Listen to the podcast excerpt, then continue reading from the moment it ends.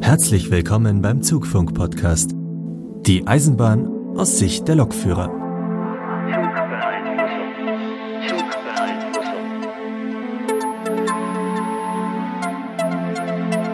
Zugfunk, die erste Folge. Heute mit dabei sind der Philipp. Hallo. Und der Lukas. Ja, einen wunderschönen guten Tag. Und meine Wenigkeit, der Markus. Hallo Markus. Ja, cool. Also, Nullnummer haben wir hinter uns. War vielleicht noch so ein bisschen holprig. Ich bin aufgeregt. So lange haben wir das jetzt geplant. Ich weiß gar nicht, wann ich die Idee hatte, Ipes on Air. Also eigentlich wollte ich es ja nur umbenennen. Und mittlerweile ist ja so ein richtig neues Projekt draus geworden. Ja, da siehst du mal, was das für Wellen schlägt. Ja. Wir haben ja sogar ein Zeitungsinterview, naja, nein, wir haben ein Presseinterview gehabt auf der Bahnblockstelle. Wenn ihr das noch nicht gelesen habt, dann äh, sucht das mal raus. Wir verlinken das natürlich auch, wo wir so ein bisschen was über die Geschichte des Podcasts erzählen, aber auch über uns und unsere Geschichte bei der Eisenbahn. Und ähm, natürlich haben wir nicht nur einen neuen Namen und erschreckenderweise fangen wir auch nicht nur bei Folge 1 wieder an, sondern wir haben ja auch die neue Webseite. Ich hoffe, ihr habt die schon besucht zugfunk-podcast.de. Leider war zugfunk.de schon von so einem blöden Domainhändler eingekauft. Also dieses Dreckspackvolk, die Geld damit machen, dass sie Domains weiterverkaufen, finde ich einfach unausstehlich. Und selbst auf Twitter war Zugfunk schon vergeben. Scheinbar hat irgendjemand vor Jahren dort mal einen Account geklickt, hat ihn Zugfunk genannt und benutzt ihn nicht mehr, reagiert auch nicht mehr, kann ihn also nicht mehr anschreiben und sagen, findest du vielleicht den Namen umbenennen, sodass ihn jemand benutzen kann, der den auch verwendet? Hm. Von daher die Krücke zugfunk-podcast.de und auf Twitter sind wir die Zugfunker. Aber ich würde sagen, steigen wir doch gleich in die erste Folge ein. Und ich habe auch das erste Thema, und zwar geht's um unsere UBK, unsere Unternehmensbekleidung. Ihr tragt beide noch welche, oder? Ja, natürlich. Ich mache mir doch meine privaten Klamotten nicht auf Arbeit dreckig. Ja, das geht mir genauso. Also ich trage auch immer schön UBK. Es gibt ganz viele, die mittlerweile auf das Tragen der UBK verzichten. Man muss es ja nicht mehr. Selbst Azubis bei uns kommen in Privatklamotten, weil sie es wahrscheinlich bequemer finden. Aber was ich eigentlich erzählen wollte, ist, ich habe mir selbst wieder UBK bestellt gehabt letztes Jahr. Immer so zu Jahresende. Es geht wahrscheinlich jedem Lokführer so, fängt man an, drüber, ach, da hatte man ja noch UBK-Guthaben. Das verfällt ja am Jahresende, man darf da nur 50 Euro mit übernehmen. Dann fängt man an, sich da in dieses Online-Portal einzuklinken, und sich irgendwas rauszusuchen. Und da habe ich festgestellt, boah, die haben ja ganz viel umgestellt. Mhm. Mittlerweile gibt's äh, andere Hosen, andere Hemden. Der Parker ist anders. Der, der Teddy ist anders. Vor allem ist der Teddy nicht mehr schwarz, sondern hellblau.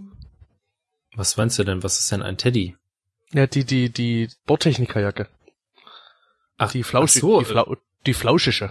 Ja, die, ja gut, die habe ich auch, aber die, ja, ich, ich habe mich nämlich gerade schon gefragt, wie neue Hemden, neuer Teddy, äh, okay. Hm, nee, also, Markus hat schon recht, das ist, das ist alles neu dort. Ja, habt ihr noch die Hemden, wo man oben die, äh, diese Streifen reintun kann, oder? Natürlich. Ja, siehst du, ja, die kenne ich schon gar nicht mehr. Also als ich vor etwas mehr als einem Jahr meine UBK bestellt habe, das erste Mal, da gab's die schon nicht mehr, die Hemden. Und auch der Teddy, wie ihr ihn nennt, war auch schon hellblau, also, ja. Ich hatte noch so einen fast schwarzen, richtig dunkel, dunkelblauen mhm. Teddy. Ich habe ich hab auch zwei Jacken hier, zwei Teddyjacken. Eine ist schwarz und die andere ist, so wie du sie gesagt hast, Markus, die ist neuer. Die ist nämlich blau. Also, naja, so dunkelblau, ja. Ja, dunkelblau ist die, genau. Aber, Markus, hast du dir welche von den neuen Hosen bestellt? Ja, und damit fängt das Drama an. Also ich wollte mir diese wunderschönen neuen Cargohosen bestellen. Lass mich raten, falsche Größe zu klein. Ja. ja, die Also haben ich halt einen anderen exakt- Schnitt, gell? Ich habe exakt dieselbe Größe bestellt, die ich halt jetzt habe. Das ist eine 98. Und Ach, steige du trägst diese rein. langen Größen, ne? Ja, es ist, genau, es ist eine lange Größe. Ah. Bin ich irgendwie am besten mitgefahren, brauche ich nämlich auch keinen Gürtel für und so. Und Mhm. ja, bei der neuen Hose war es dann oben rum etwas eng. Naja, das ähm, liegt halt daran, dass diese Hosen einen ziemlich anderen Schnitt haben. Ja, ja, aber es geht ja noch weiter. Was habe ich noch bestellt? Eine Weste, eine neue Weste, weil das Problem ist irgendwie, die alten Westen, die verlieren die Farbe. Also die werden immer grauer quasi. Ja, die bleichen, die bleichen halt aus, ne? Ja, die bleichen extrem aus. Und waschen darf Ja. du sie eigentlich auch nicht, weil dann verlieren sie sofort ihre Farbe. Also sollte irgendwann mal eine neue her. Die kostet ja auch nicht so viel Guthaben. Bestelle also exakt die gleiche Größe, wie ich sie jetzt habe und bekomme ein Zelt. Äh, Hätte ich zweimal reingepasst. Naja, kannst du ja die Hälfte von abschneiden und hast eine Ersatzweste. Wenn er da zweimal reinpasst. Ja. Was hatte ich noch? Die Strickjacke habe ich mal ausprobiert. Die Strickjacke, die hat gepasst. Hatte noch irgendwas auf der Liste, was exakt in der gleichen Größe wie früher bestellt habe und mir auch nicht mehr passte. Und ähm, deprimiert. Ich meine, es ist zwar schön, dass du, du kriegst jetzt alle Sachen in den unterschiedlichen Größen. Also früher gab's zum Beispiel sowas wie Pullover oder auch die Weste, die gab's immer nur in Standardgrößen. Und mittlerweile kriegst du diese Kleidungsstücke auch in den Sondergrößen, das heißt in den langen Größen und in den untersetzten Größen. Das ist eigentlich ganz nett, aber jetzt bin ich immer damit beschäftigt und ich bin leider immer noch damit beschäftigt, die richtige Größe zu finden. Das ist jetzt schon das dritte Mal hin und her senden. Und du kannst ja hier auch nirgendwo hingehen. Also ich verstehe nicht, warum die Bahn nicht irgendwie so einen Kleidungsshop hat, wo da gehst du hin, probierst, da hängt alles einmal in einer Größe, du probierst das Richtige an und wenn es für dich gefunden hast, dann lässt du dir das nach Hause zuschicken. Das wäre doch ein Luxus sondergleichen. Hm. Ja, wahrscheinlich zu teuer oder zu aufwendig. Hm, Ich habe eigentlich eine viel lustigere Geschichte zu den neuen Sachen vom UEK-Shop. ähm, ich habe mir so eine neue normale UBK-Hose bestellt, gell? Ja. Ja. Also UB Hab diese- Anzugshose oder Jeans? Nee, die normale Jeans, ne? Die Jeans. Und da hat sich ja auch der Stoff geändert. Okay. Ja, nun ist es ja so, ne, man läuft halt viel auf Arbeit, also ich jetzt gerade zum Beispiel, ne? Und irgendwann denke ich mir so, hm, das ist ein bisschen kalt in der Hose. Gucke so, ja, nach, warte, ich glaube, lass mich lügen, du, die Hose war zwei, drei Monate alt, jetzt. Und schon durchgewetzt. Zack. Und zack, schon durchgewetzt, ja. Also einen wunderbaren Ausblick auf deine Boxershorts. Ja, Eieiei. ich hab, hatte Glück, dass das in der Nachtschicht war, das war nachts früh um vier. Da habe ich mir gedacht, naja, komm, die letzten zwei Stunden hältst du auch noch aus. ja, bin dann nach Hause gefahren. Das Ding, das liegt jetzt äh, in meinem Flur rum. Das schmeiße ich jetzt bald wieder weg. Äh, also das ist die Qualität wurde ist richtig schlecht geworden, muss ich mal ehrlich sagen. Ich habe noch eine alte Ubika-Hose da, die ich jetzt seit einem Jahr habe ich die. Die ist richtig gut, die hält auch noch, aber hm. Die andere, die erste UBK-Hose, die ich hatte, die erste, die ich mir bestellt hatte, die ist nach drei Jahren jetzt kaputt gegangen. Und jetzt die anderen Hosen halten nicht mal drei Monate aus. Also das ist, ah, naja, es wird alles besser. Und von dieser Cargo-Hose habe ich mir auch eine bestellt. Aber ich finde ja den Schnitt so scheiße, ne? Die Hosen gehen nach oben enger zu und nach unten werden sie breiter. Wer braucht denn so eine Hose? Ich brauche da unten nichts für Hochwasser. Ich brauche oben das ist ein bisschen größer, aber nicht unten. Ja. Ja, ist doch so, also. Ah. Das stimmt wohl. Also ich bin jetzt immer noch damit beschäftigt, äh, meine Kleidungsstücke durch Deutschland zu schicken. Ich hoffe, dass jetzt die nächste Lieferung dann endlich äh, die richtige, passende sein wird. Hm. Gar nicht so einfach. Was auch gar nicht so einfach war, war äh, bei dir reinzukommen, Philipp. Das Hä? hört sich Bei jetzt irgendwie ganz merkwürdig an, aber äh, mach mal Was? weiter. Ja. Oh, Moment. Jetzt erstmal muss er sich wieder fangen. Okay, ja, kannst weitermachen. Ich meinte deine Hallentore. Ach ja. Also- Na, reingekommen bist du, also, Ja, ich hab's nicht mehr zugekriegt. Da kriegst du die Tür nicht zu, ne? Ja, da kriegst du einfach mal die Tür nicht zu. Ich muss mal ganz kurz den Hintergrund erklären. Ich habe bestimmt schon mal davon berichtet, dass ich ähm, die 440, die wir hier im Fuggernetz fahren, auch ins Werk fahre und die werden vom S-Bahn-Werk in München gewartet. Nicht nur, aber auch und dementsprechend fahre ich halt öfter mal mit meinen Regiotriebwagen darüber ins S-Bahn-Werk. Und dort arbeitet ja der Philipp als Rangierer Mhm. aktuell noch. Wie lange eigentlich noch? Ah, Moment, noch, ja, fünf Monate, ne? Noch fünf Monate. Mhm. Und wenn ich da die Fahrzeuge hinbringe, dann sagt mir halt der Disponent, wo ich die hinstellen soll, auf welches Gleis. Und da kann es zum Beispiel sein, dass ich die vor die Halle stellen soll. Also das, die, die Halle in Steinhausen, da sind acht Gleise nebeneinander, alles vollständig überdacht. Wie lang ist die? Circa 240 Meter lang, also so, dass Ja. Ähm, halt drei Züge, drei S-Bahn-Züge hintereinander reinpassen und halt acht nebeneinander, schon eine ganze Menge. Aber es sind nicht mehr alle Gleise durchgängig, ne? Die haben in der Mitte was rausgerissen gehabt. Hm, genau, für die Werkstatt ist da die Werkbank drin auf 105. Hm. Da hast du nur Stand 1 und Stand 3 und in der Mitte ist alles frei für die Werkba äh, Werkstatt. Und der Disponent, wie gesagt, ruft mich ja dann an. Oder ich rufe ihn an, je nachdem, wo das Fahrzeug hin soll. Und dann sagt er da zum Beispiel auf 104 vor die Halle. Oder professionell, wie es heißt, 104 westlich. Aber er sagt meistens 104 vor die Halle. Und dann haben diese, äh, hat diese Halle, die hat natürlich Tore.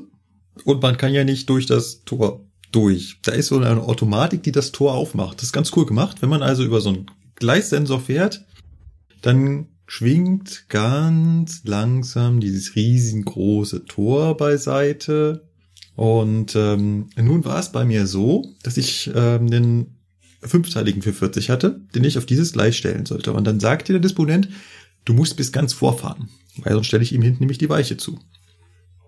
Also fahre ich ganz vor und komme damit zwangsläufig über diesen Gleissensor, der dieses Tor öffnet. Ich will aber gar nicht rein, weil, naja, drin ist sowieso noch besetzt, da stand doch direkt ein 440 vor mir. Also fahre ich da halt relativ nah ran, das Tor geht auf, ich steige aus und will das Tor wieder zumachen. Und dann gibt's drin so eine Bedienstelle, kann man auf zudrücken. Ja, aber dann geht es nicht zu. Nein, ging's nicht. Ja, du hättest vorher halt den Schlüssel umdrehen müssen, dann wär's gegangen. Äh, Du musst, während du auf zu drückst, musst du den Schlüssel umdrehen, dann geht's zu. Okay. Ja. ich bin dann erstmal, ich habe gesagt, okay, jetzt lasse ich den erstmal so stehen. bin ähm, zum, zum, zum äh, Instandhaltungsleiter gegangen, weil ich noch was noch fragen sollte nach einem äh, anderen Fahrzeug und habe in der Zeit halt den Philipp im WhatsApp angeschrieben und gesagt, du sag mal, wie kriege ich das Tor zu? Aber als ich wieder kam und es dann machen wollte, dann äh, hatte das schon ein Kollege übernommen, dem war wahrscheinlich kalt geworden. Ja, ja, du den Werkstätte, du kannst gar nicht gucken, wie, ähm, wie schnell du da, wie schnell das Halltor zu ist, weil es einfach kalt ist. Es zieht halt kalt rein. Die sind aber, die Halle ist auch echt gut. Also im Winter, wenn so jetzt, wo gerade wieder Schnee liegt, da äh, ist da drin auch immer gut geheizt. Hm. Da sind solche riesengroßen, also wirklich riesengroßen äh, Heizlüfter an der Decke. Wenn du dich direkt darunter stellst, oh, das ist toll. Das ist schön warm, ne? Ja. Also wenn du da aus dem Kalten von draußen kommst und stellst dich darunter. Ich meine, die machen das ja absichtlich so extrem warm, damit da die Fahrzeuge drin abtauen können. Sonst, ähm, Mhm. ich meine, die sind unten alle zu mit Eis und Schnee und wenn die da was dran werken soll, geht ja nicht. Deswegen Genau, genau. müssen die da mal auftauen, deswegen laufen da die äh, Heizlüfter. Ich fand es ganz lustig, dass ich an sowas Banalem wie einem Tor gescheitert bin. Ich meine, wozu ist der Knopf zu denn da, wenn man das Tor nicht zumachen kann? Woran ich auch gescheitert bin, ist mit einer ICE-Fahrt. Ich wollte von Berlin nach München fahren und eine Reise, die normalerweise so um die sechs Stunden dauert, hat sich dann ein wenig gestreckt. So auf zehn Stunden. Ja. Das ist doch schön, ne? Im ICE. Zehn Stunden? Ist doch wunderbar. Markus. Ja, Ja. ja ähm, Also du wurdest umgeleitet über über äh, keine Ahnung Über Köln. Moskau dann oder ja oder über Köln. Ja. Äh, nein, ich wollte ganz direkt fahren und das haben wir eigentlich auch ganz gut hinbekommen bis kurz vor Fürth. Da endete das Vergnügen dann schlagartig. Wir sind also zum Stehen gekommen oder denkt man sich ja erstmal nichts dabei? Ich meine, so ein Zug bleibt halt mal stehen, ne? Rotes Signal, was auch immer. Wir standen dann etwas länger. Irgendwann kam dann die Ansage vom Zugchef, äh, Ihnen wurde eine Betriebsgefahr mitgeteilt Was? waren seine Worte. Okay. Jetzt hört sofort jeder Lokführer auf und sagt, was, Ihnen wurde eine Betriebsgefahr mitgeteilt? Äh, Die haben einen Notruf empfangen, meinte der wohl. Ja. Hm. Ja. Sie würden sich denn nochmal an uns wenden, wenn Sie mehr Informationen hätten? Also was ist bis zu dem Zeitpunkt passiert? Ich meine, der Lokführer hat einen Notruf empfangen und ist stehen geblieben. Also Nothaltauftrag Ja, wahrscheinlich. klar. War jetzt auch nicht sonderlich äh, ruckelig, er ist also relativ ganz normal angehalten, nicht mit Schnellbremsung. Ja, und dann wartet man natürlich erstmal, was kommt. Ich meine, mehr als diesen Notruf kriegt man ja oft nicht mit. Und wenig später kam dann auch die Ansage, dass es zwischen Nürnberg und Fürth eine Oberleitungsstörung gebe und sich damit die Weiterfahrt auf unbegrenzte Zeit verzögere. Ach, war das der Tag? Ja, das, das war war recht, Tag. recht spät abends, oder? Irgendwie sowas? Das war, warte mal, das kann ich ja relativ, das müsste so gegen 18, 17 Uhr und sowas gewesen sein. Wieso? Ja, ja, ja, ja. Das ähm, war nicht so schön. Wir standen zu dem Zeitpunkt noch auf freier Strecke, aber sie sind dann tatsächlich noch bis zum Bahnsteig in Fürth gefahren und standen dann da. Und dann fing natürlich das übliche Prozedere an. Die Leute stürmen auf das Zugbegleitpersonal zu und wollen wissen, wie es jetzt weitergeht. Mhm. Ähm, er hat dann ziemlich schnell gesagt, dass alle die, die nach Nürnberg wollen, denn jetzt hier in Fürth aussteigen könnten.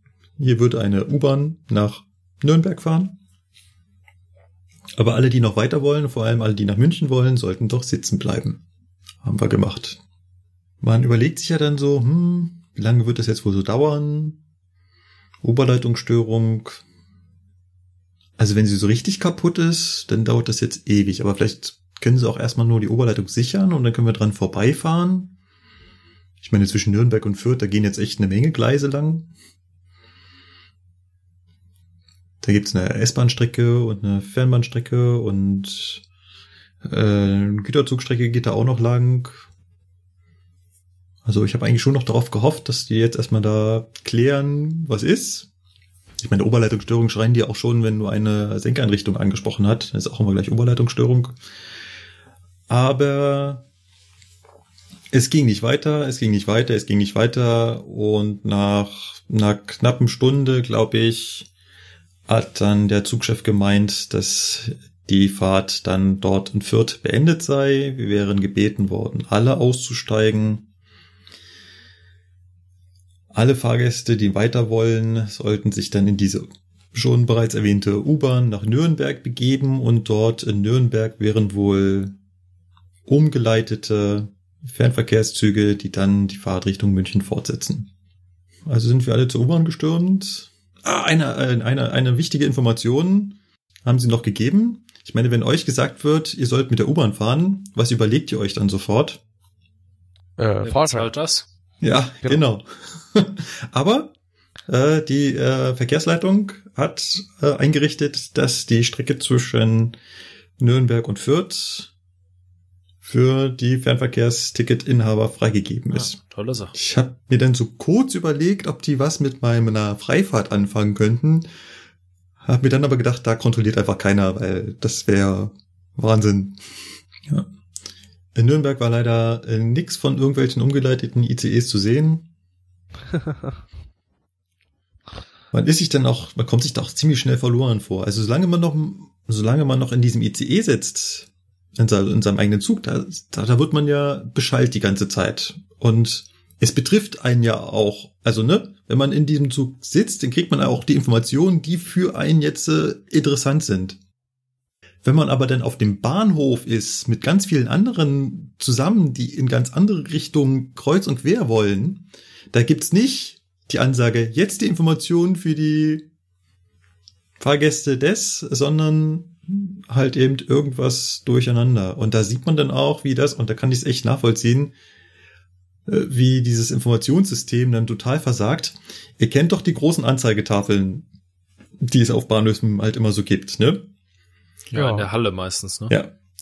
Äh, an dieser Stelle äh, sagt die überhaupt gar nichts mehr aus, weil an, auf dieser Tafel sammeln sich dann alle Züge, die quasi nicht fahren, mit utopischen Verspätungen.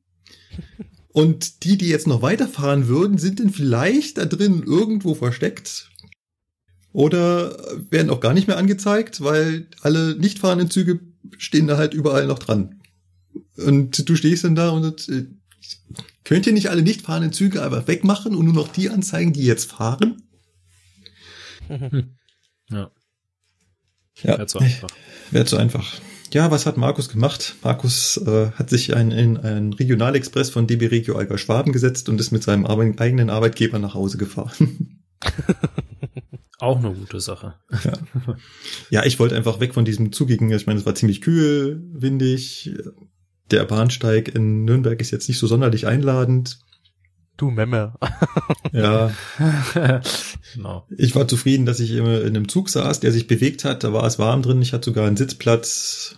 Von daher, was wollte ich mehr? Ja. Und dann bin ich halt mit den, mit einem Dosto und Elva von Nürnberg nach Treuchtlingen gefahren und in Treuchtlingen hat mich dann quasi mein Arbeitskollege begrüßt und hat mich dann im Fugger nach Hause gefahren. ja. Und jetzt kommt ja der Clou an der Sache. Das war am 7.12.2016 und es war zwischen Nürnberg und Fürth. Fällt euch dazu spontan irgendwas ein? Hm. 7.12. Ein Tag nach Nikolaus, ne? Ja. Ja. Das auch? Ansonsten, ja, war da noch was? Ja, ja vielleicht hatte meine Urgroßmutter da Geburtstag. Keine Ahnung, weiß ich nicht. da war zufälligerweise genau der Jahrestag der ersten Eisenbahnfahrt von Nürnberg nach Fürth. Echt jetzt? Ja. Oh. hm, interessante Sache. Ja. Das ist doch Ironie des Schicksals, oder? Das, genau das ist echt an Ironie, diesem Tag ja. genau diese Eisenbahnstrecke nicht mehr fährt. Ja. ja. Der Untergang der Eisenbahn. ja, was also, willst du machen? Es gab dann wenig später hier auf äh, BR Online auch äh, Bilder und da hat wohl ein Zug wirklich auf rund 1100 Meter die Oberleitung heruntergerissen. Vollständig. Oh. Und hat sogar Tragwerk. Genau, und hat dabei aber auch noch einen Böschungsbrand verursacht. Ja, ei, stimmt. Ei, ei. Stimmt. Die Stromüberschläge haben dann äh, das Gras entzündet. Mhm. Und es muss dann auch, also in dem Streckenabschnitt sind auch zwei Züge liegen geblieben, die dann evakuiert werden mussten. Und von daher, ich hatte ja pures Glück, ne? Ich stand am Bahnsteig, ich brauchte nur aussteigen, ich brauchte nur in die U-Bahn steigen. Es war ja im Endeffekt alles harmlos. Die Leute, die da in den ähm, stecken gebliebenen Zügen gesessen haben, die dann irgendwie ja aus dem Gleis da befreit werden mussten, die hatten es natürlich noch viel härter erwischt. Na, vor allen Dingen, das war ja ein Regionalexpress, der die Oberleitung runtergerissen hat. Echt, war's? Ja, das? die, ja, ja, ja. Ja, die Leute da drin, jo. Das ist halt blöd gelaufen, ne? Ja. Aber das passt voll gut zu dem, was ich noch erzählen wollte, wo du gerade von Evakuierung und so weiter redest, weil wir haben gerade in der Ausbildung das Thema SRK durchgenommen, das sogenannte Selbstrettungskonzept und ähm, haben dann auch darüber gesprochen, was man also so tun muss, wenn man eine Notbremse im Zug gezogen bekommt oder durch einen Tunnel fährt und es brennt auf einmal und so weiter. Und äh, da haben wir halt gerade drüber gesprochen, unter anderem auch, wie zu evakuieren ist, beziehungsweise wo man das am besten macht. Und naja, ich gehe mal davon aus, dass der äh, Zug jetzt mitten auf freier Strecke im, hoffentlich nicht in irgendeinem Tunnel stand, ansonsten wäre das ja immer so ein bisschen blöd. Na, Tunnel sind dann. Aber ja, das ist schon mal gut, weil äh, die haben uns einen Tipp gegeben, egal was ist, haltet am besten niemals in irgendeinem Tunnel an. Versucht euch da irgendwie rauszuretten, weil Tunnel ist immer blöd. Und wir hatten das Glück, dass wir für diese SRK, äh, für dieses Seminar extra noch in unseren Simulator da stehen hatten, wo wir das dann auch äh, reihenweise geübt haben. Und äh, naja, der geht einem schon die Pumpe, wenn dann auf einmal die Notbremse kommt und äh, dann ruft einen der Zugführer an und halt eine mit, ja, hier brennt's dann auch noch und dann muss man mit tausend Leuten reden und es ist schon ziemlich stressig, auch wenn es nur ein Simulator ist, aber naja. Übrigens, dazu kann ich dann auch noch was erzählen. Mir fällt gerade ein, ich hatte meinen Simulator letztes Jahr noch, ne? Also. ah, das auch noch.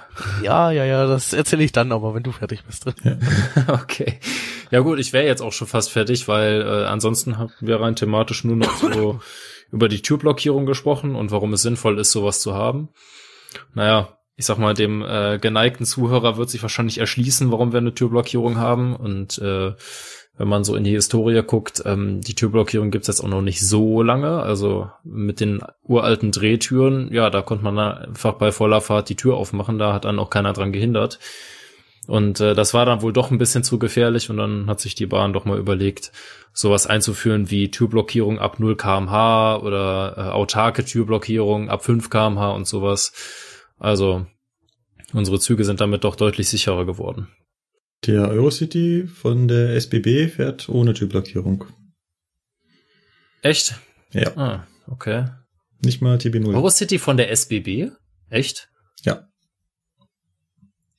Moment mal. Stimmt, äh, stimmt bei dem leuchten immer die Türknöpfe beim Fahren. Moment, also du meinst jetzt hier so EC6, EC8 und so weiter, die auch bei uns fahren, oder?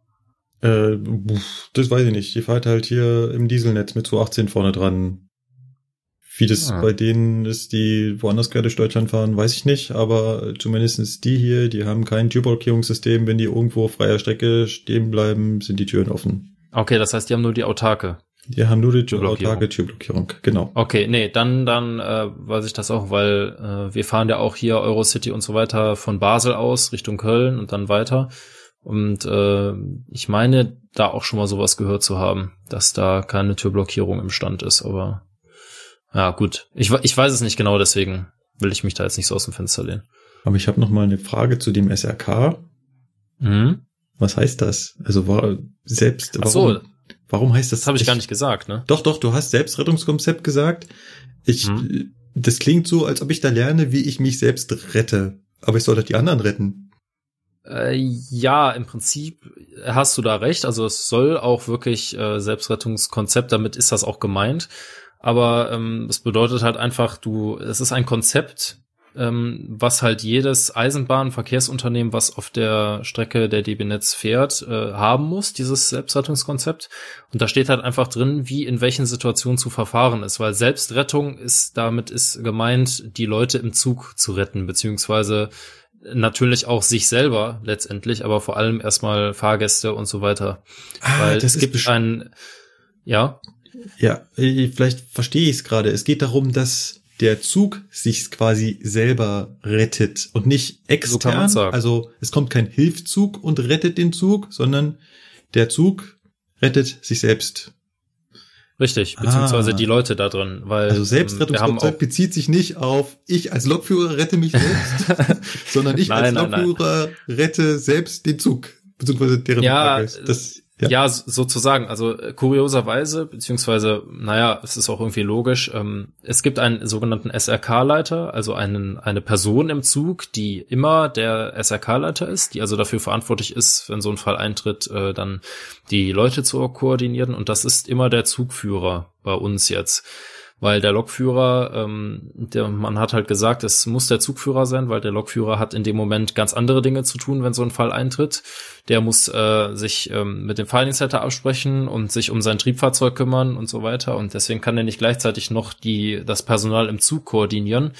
Deswegen macht das der Zugführer. Also der ist SRK-Leiter und äh, wenn ich als Lokführer sage, so, äh, Zugführer, ich habe jetzt hier vorne alles getan, äh, ich kann dir jetzt helfen bei dem keine Ahnung, bei dem Brand oder bei der Evakuierung oder so, dann ist man selber als Lokführer nur ganz normaler SRK-Mitarbeiter und untersteht quasi dem Zugführer in dem Moment. Und der managt dann alles, was in diesem SRK-Briefing drin steht. Also, äh, keine Ahnung, wie sind die Leute zu evakuieren, welche Stellen müssen dafür äh, rangezogen werden und keine Ahnung. Alles Mögliche, was da halt drin steht. Wir haben da selber noch nicht reingeguckt, weil wir haben natürlich nur das gemacht, was jetzt für uns wichtig ist. Aber ähm, ja, in diesem Briefing soll dann wohl drinstehen, halt wie Leute zu evakuieren sind, welche Stellen dazu angefordert werden müssen und so weiter. Ist schon ein wichtiges ja. Thema, das auf jeden Fall. Ja, auf jeden Fall. Genau. So, und äh, Philipp, du warst beim Simulator. Hast du da, ja, ja. hast du da simuliert, wie man rangiert? nee, nee, nee, nee, nee, das nicht. Ah, ich ich hätte es ja schön gefunden, wenn, nein. Äh, naja, jeder von uns Lokführern muss ja einmal zum Simulator, ne? Einmal im Jahr. Bei mir stand das halt am 21.12. an. Kurz vor Weihnachten. Ja, kurz vor Weihnachten. Ich hatte den Termin eigentlich am 13.12., aber das ging von mir aus nicht terminlich und deswegen mussten wir am 21.12. machen. Und wir sind da, also bei uns bei der S-Bahn läuft das so ab, wir sind dann immer zu viert. Und es gibt eine Früh- und eine Spätgruppe, also die Frühgruppe von 8 bis 15.30 Uhr und die Spätgruppe von 16 Uhr, glaube ich, bis 22 Uhr oder so. Irgendwie so war das. Und ja, da kommt man dahin. Dann hat man so eine Karte vor sich liegen mit so verschiedenen Übungsszenarien, die es so gibt, so LZB Halt überfahren, Übertragungsausfall, dass dir halt ein Signal eingefallen ist oder so. Ja, dann macht man diese Übungsfahrt. Alle anderen gucken dir dabei zu. Und dann kommt, wenn alle vier Leute ihre Überwachungsfahrt, also ihre Übungsfahrt weghaben, kommt die sogenannte Überwachungsfahrt. Also da kommt dann ein Transportkontrolleur und überwacht dich halt bei deiner Fahrt, ob du irgendwelche Betriebsgefahren begehst oder so. Ja, und nachdem alle vier das dann gemacht haben, kommt noch eine kleine Chaosfahrt. Und dieses Jahr stand auf dem Programm Feuer im Zug und Notarzteinsatz im Zug. Ja, nun kann man sich vorstellen, ne, ich als Rangierer, hm, ich rangiere jetzt seit einem Jahr unten in Steinhausen, ich habe davon nicht mehr so ganz die Ahnung. Aber es hat doch noch erstaunlich gut geklappt. Also ich habe das doch recht gut hinbekommen. So ja, du bist ja alles. erst kurz aus der Ausbildung raus, da bleibt ja noch eine Menge hängen. Naja, Markus, man vergisst schon einiges, glaub mir. Weiß ich nur zu gut, aber ist es noch was ganz anderes, als wenn du 40 Jahre draußen rumgefahren bist. Ja, stimmt, die anderen Kollegen, die anderen beiden haben sich schwerer getan, ja. ja. nee, aber das ging auch und dann war oh, endlich wohlverdienter Feierabend. Der Tag war echt anstrengend. also du durftest auch schön äh, den Fahrdienstleiter dann über Notruf anrufen wegen dem ja, natürlich. Notsatzeinsatz. Ja, natürlich. das Einzigste, was ich vergessen habe, ist zu fragen, wo die Person im Zug ist. Aber ansonsten habe ich alles richtig gemacht. Ah, okay. Ja, das wusste ich auch nicht, dass man das machen muss. Das haben wir auch Ja, ja, doch. Wir, wir müssen das bei uns machen. Mir ist Ach es dann so, aufgefallen, ja, als ich den Notruf aufgelegt habe, dass ich ja noch hätte ja. fragen müssen, scheiße, und ihm sagen müssen hätte, wo die Person im Zug ist, aber na gut, okay. Weil ihr kein Zugbegleitpersonal habt wahrscheinlich. Ne? Richtig, Oder? genau. Ja, okay, genau. Da, deswegen, deswegen haben sie es uns nicht gesagt, okay. Mhm. Ja, das erklärt's. Und wie lange dauert das denn insgesamt? Also sind das acht Stunden Arbeitstag oder? Ja, ja von 8 Uhr bis 16.30 Uhr, 15.30 Uhr. Ja, ja. Also einen ganzen genau. Arbeitstag. Weil bei uns ja, ist ja nur, Arbeitstag. Ja, bei uns sind es ja nur vier Stunden. Alle zwei Jahre. Aber dafür mhm. sind wir halt nicht in der Gruppe, sondern vier Stunden Intensivprogramm. Nur du und der Instruktor und der Simulator. Mhm. Na gut, bei euch macht ja auch der Instruktor die Überwachungsfahrt gleich mit, oder? Wie war das? Ja. Also wir haben keinen TPK mehr daneben sitzen, der das irgendwie kontrolliert, sondern der Instruktor entscheidet, ob du durchgefallen bist oder nicht. Mhm. Ja, genau. So, jetzt müssen wir irgendwie die Kurve kriegen zu unserem Hauptthema. Jetzt haben wir schon die ganze Zeit von Ja. Notfällen und Selbstrettung gesprochen. So in die Richtung geht's ja bei uns auch. Ja, das stimmt. Ja, ihr erinnert euch vielleicht zurück, wir haben in Ipson Air, Folge 36, über ein System berichtet, das Zugkollisionen verhindern soll. Ein System, was sich an das TICA-System aus der Luftfahrt orientiert und nach ähnlichem Prinzip arbeiten soll, indem es irgendwie weiß, wo der Zug ist und sich mit anderen Zügen unterhält und wenn die merken, dass sie aufeinander zufahren, dann ein Warnsignal ausgeben. Und dieses RCAS, also Rail Collision Avoidance System, kam uns sehr spanisch vor. Wir haben das nicht verstanden, wie das funktionieren soll. Und kurioserweise, ich weiß gar nicht, wie wir das geschafft haben, haben uns die Macher dieses Systems angesprochen und gefragt, hey Leute, kommt doch einfach mal vorbei und schaut euch das an. Wir zeigen euch mal, wie das richtig geht und warum das funktionieren kann. Und da haben wir natürlich nicht Nein gesagt und haben uns das angeschaut. Ich und der Lukas. Genau. Dafür bist du sogar hier nach München gefahren, weil das ähm, Ärgersystem wurde vom Deutschen Zentrum für Luft- und Raumfahrt entwickelt und die sitzen hier in der Nähe von München. Und der Lukas lebt und arbeitet ja in Köln. Das heißt, du bist mit deinem Arbeitgeber hier runtergedüst. Richtig. Morgens um 5 Uhr in den Zug gestiegen und dann irgendwann um 10 Uhr war ich ja da. Also ging eigentlich recht schnell. Morgens um fünf, ey. Ja, hör mal, ne, was man nicht alles für den Podcast macht, ne? Keine Kosten und Mühen gescheut. Ich war arbeiten an dem Tag, oder? Irgendwie so. Ja, richtig, du hast dich da rausge äh, ja, schlichen. ah, ich muss arbeiten, ja, ja. ja, ja, danke. Hm. Also ich finde, für alle die, die jetzt damit gar nichts anfangen können, hört vielleicht mal in Folge 36 nochmal rein oder schaut euch nochmal den ausschlaggebenden Bericht dazu an. Das war ein Beitrag von Frontal 21. Wir haben den auch schon mal verlinkt und ja ist auch noch ein ganzes Weilchen online. Voraussichtlich bis November 2017, wenn ich das so richtig im Kopf habe. Da steht doch hier immer Ja, Video verfügbar bis 18.10.2017. Also bis dahin müsst ihr, sie, müsst ihr ihn gehört haben. Danach wird er für nimmer, wird auf nimmer Wiedersehen depubliziert. So, und wir haben uns damals in Folge 36 ganz viele Fragen gestellt. Wie soll denn das überhaupt funktionieren? Also in dem Bericht wird gesagt, der Zug ortet sich per GPS und dann unterhalten sich die Züge, wie ich das vorhin schon ganz kurz angerissen habe. Und wenn dann die Züge feststellen, dass sie aufeinander zufahren, dann warnen sie den Lokführer. Und der Florian, der hatte dann auch sofort äh, die Fragen, ja, aber was ist denn wenn? Und wie überhaupt? Und was ist, wenn die um eine Kurve fahren?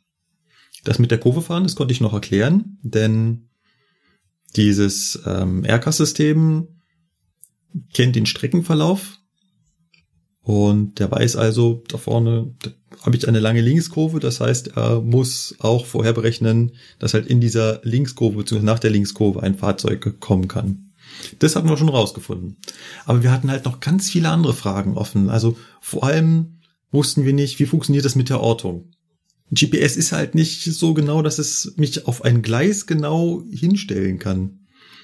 Bei einem eingleisigen Strecke ist es vielleicht noch relativ eindeutig, aber sobald zwei Gleise sind oder man denke nur Zulauf auf den Hauptbahnhof, wo sechs oder acht Gleise nebeneinander laufen, wie bitteschön will das System mich da verorten? Der Lukas hatte dann, glaube ich, das Argument Tunnel gebracht. Ja, im Tunnel gibt's kein GPS. Definitiv nicht. Und dann kennen wir auch ganz viele Situationen hier im S-Bahn-Netz, wo Züge aufeinander zufahren und dann im letzten Moment aneinander vorbei. Wie kriegt das System das denn bitte schön mit? Ja, das ist aber ganz schön viele Fragen, kann das sein? Ja, Mann, Mann, Mann. Ja. Definitiv. Also deswegen war ja unser Fazit, das kann gar nicht funktionieren. Und so ähnlich ist ja auch das Fazit der Lokführer auf der Facebook-Gruppenseite Lokführer, denn auch dort wurde vor kurzem ein Zeitungsartikel darüber äh, veröffentlicht mit dem Titel Ein Warnsystem, das niemand will. Und auch da haben ganz viele runter gepostet, ja, das kann gar nicht und das ist alles überflüssig und das geht nicht und was ist und wenn. So. Jetzt würde ich vorschlagen, Lukas, du bringst mal ein wenig äh, Licht ins Dunkle. Ja gut, also ich äh, versuche das mal so weit wie möglich, weil ehrlich gesagt, äh, es, das System ist sehr kompliziert und äh, da wir ja im Prinzip nur drei Stunden da waren, äh, ist es relativ äh, schwierig, das nochmal alles zu rekapitulieren, aber auf so ein paar Fragen kann ich schon eine Antwort geben. Also Beispiel Tunnel zum Beispiel. Ne? Wir haben natürlich auch in dem Interview gefragt, pass mal auf, wie ist das hier mit dem Tunnel? Ne? Wenn der Tunnel jetzt nur kurz ist, okay, klar, GPS äh, geht vielleicht noch, aber was ist, wenn das so ein Landrückentunnel ist, der so ein paar Kilometer lang ist? Wie sieht das da aus? Ja. Und da haben die uns halt ganz klar gesagt, ähm, ja, GPS funktioniert da nicht. Und ähm, das ist auch somit das Erste, was sie uns ausgetrieben haben. GPS braucht das System nur beim, bei der Initialisierung und während des Betriebs nur zur groben Ortung. Also, also das, das System. Ich, ja, das fand ich so total ja. cool. Der hat da drin gesessen, glaube ich, gesagt, ja, also im Betrieb brauchen wir das GPS, um festzustellen, ob wir ob da Nord- oder Südhalbkugel sind. Richtig, genau so hat er das gesagt. es war Was? in der Tat ein bisschen lustig, ja. Aber damit wollte er halt nur sagen, wir müssen nur wissen, wo wir ungefähr sind, weil äh, das System braucht das quasi einmal zur Initialisierung und von da aus misst es quasi seinen Ort durch eine andere Funktion. Und diese andere Funktion äh, ist auf Odometrie und äh, Beschleunigungssensoren und so weiter baut das auf. Also man kann sich quasi vorstellen, man initialisiert das System auf einer auf einem Gleis und ähm, von da aus guckt das System quasi, durch welche Weichen es fährt, indem es halt die Beschleunigung nach links und rechts äh, misst, weil dadurch kann man ja erkennen, okay, wenn es jetzt schlagartig nach links geht und dann wieder nach rechts, dann bin ich halt durch eine Weichenverbindung gefahren. Ja, und dadurch weiß das System, aha, ich habe gerade einen Gleiswechsel vorgenommen. Und wenn ich vorher weiß, auf welchem Gleis ich definitiv stehe, dann weiß ich auch, wo ich nach dem Gleiswechsel bin. Und äh, durch Odometrie, also quasi durch, ähm, durch Wegmessung, weiß ich dann auch, wo ich auf diesem neuen Gleis bin. Und äh, durch die Streckenkarte, die ja zwangsläufig die in diesem System hinterlegt sein muss, äh, weiß ich auch, ähm, wo ich mich gerade befinde, ob ich gerade in einem Tunnel bin oder ob ich gerade durch den Linkskurve fahre oder durch eine Rechtskurve. Also um das schon mal so vorwegzunehmen, GPS ist nur zur Grobortung und das System braucht auf jeden Fall eine voll ausgereifte Streckenkarte von allen Gleisen und Weichenverbindungen, wo dieses Fahrzeug fährt. Und das ist auch mit die größte Hürde an dem System, weil so eine Karte gibt es nicht und so eine Karte muss erst erfahren werden im wahrsten Sinne des Wortes. Man muss alle möglichen Verbindungen abfahren, damit das System weiß, wo man gerade ist. Ja. Also dadurch ergibt sich schon mal das Problem Tunnel äh, ist damit schon mal gelöscht im Prinzip, weil GPS brauchen wir nicht. Ja, also als er das erzählt hat, dachte ich, okay, das war, wir sind von dem vollkommen falschen Ansatz ausgegangen. Das System orientiert sich quasi daran, wo es hergekommen ist. Genau. So kann man das sagen. Ja. Also es braucht und es einmal, gibt, äh, ja, es braucht einmal eine Position, wo es das GPS zu dem Gleis exakt zuordnen kann. Sprich einen eingleisigen Abschnitt, wo die Ortung per GPS ausreicht. Genau. Und dann, wenn das System losfährt, weiß es, okay, jetzt kommt eine Weiche, da bin ich also geradeaus gefahren. Dann weiß ich, ich bin geradeaus gefahren. Jetzt kommt noch eine Weiche, bin ich auch wieder geradeaus gefahren. Jetzt kommt äh, eine Beschleunigung nach links. Auf meiner Streckenkarte ist da eine Rechtskurve, also bin ich jetzt diese Rechtskurve gefahren. Dann kommt eine Beschleunigung nach rechts. Auf meiner Karte ist dort eine Weiche, also bin ich die Weiche nach links gefahren. Und so kann es das über viele, viele Kilometer. Ich habe dann auch gefragt, funktioniert es denn auch, wenn ihr den ganzen Tag durch Deutschland fahrt? Und ihr sagt, wenn das System die Karte kennt, dann wird es quasi, umso länger es unterwegs ist, umso genauer. Ja. Weil es sich umso sicherer ist, dass es wirklich da ist, wo es gerade ist. Und was er ja auch erwähnt hat, ist, das System lernt selbst, also es kann beides. Es kann sowohl auf die Karte zurückgreifen als auch selber lernen und das kann es beides gleichzeitig. Äh, sprich, wenn es einen Fehler entdeckt, kann es diesen Fehler auch gleich wieder äh, quasi verlernen, im Prinzip löschen sozusagen. Ja, das war ein wenn es Modus, sich nicht er- sicher ist. Ja, das war so ein Modus, ein Modus, den er da noch angesprochen hat. Ähm, ich weiß nicht, ob das schon aktuell impli äh, implementiert ist, aber ähm, das soll halt vor allem das Problem beseitigen, dass sie keine so genaue Streckenkarte haben. Das ist also schon eine Herausforderung bei der Einrichtung dieses Systems. Man muss die Strecken, die man fährt, ganz genau abfahren und Genau abfahren heißt, man muss also wirklich jedes Gleis einmal in jede Richtung mit jeder Weiche in jedem Zweig abgefahren sein, damit das System ähm, da sich diese Streckenkarte sehr genau bauen kann. Und das war halt auch ganz lustig. Ähm, bei ihren Testfahrten, wo sie das so gemacht haben, konnten sie also auch sagen, wo die Bauarbeiter quasi von dem ursprünglichen Plan, wie sie das Gleis bauen sollten, abgewichen sind, weil ihre Aufzeichnungen genauer waren als das, was man bisher da gemessen hat. Also das ist schon eine ganz wichtige Voraussetzung, diese, diese äh, Streckenkarte. Und äh, wie gesagt, wir haben das an dieser Stelle vollkommen, sind da von dem vollkommen falschen Ansatz herausgegangen. Er benutzt das GPS nicht zur Positionsbestimmung, sondern eine Position wird darüber bestimmt, wo er aktuell herkommt. Das heißt, auch hier die Zufahrt auf den Hauptbahnhof, wo acht Gleise hintereinander fahren, da kann er sich zu 100% genau orten, weil ihm ist quasi egal, dass rechts und links noch Gleise sind. Er weiß genau, wo er herkommt. Er kann das genau zuordnen. Genau, so funktioniert das Ganze.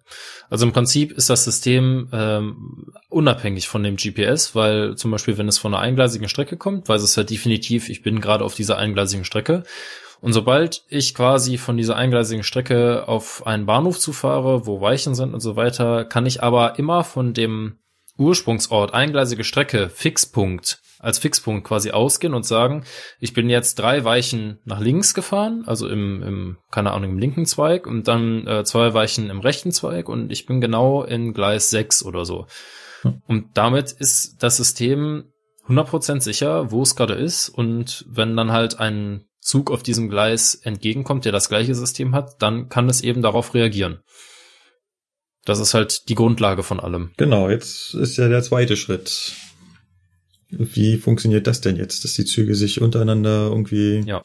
Also du meinst, wie sie quasi erkennen, dass sie aufeinander zufahren oder auch nicht?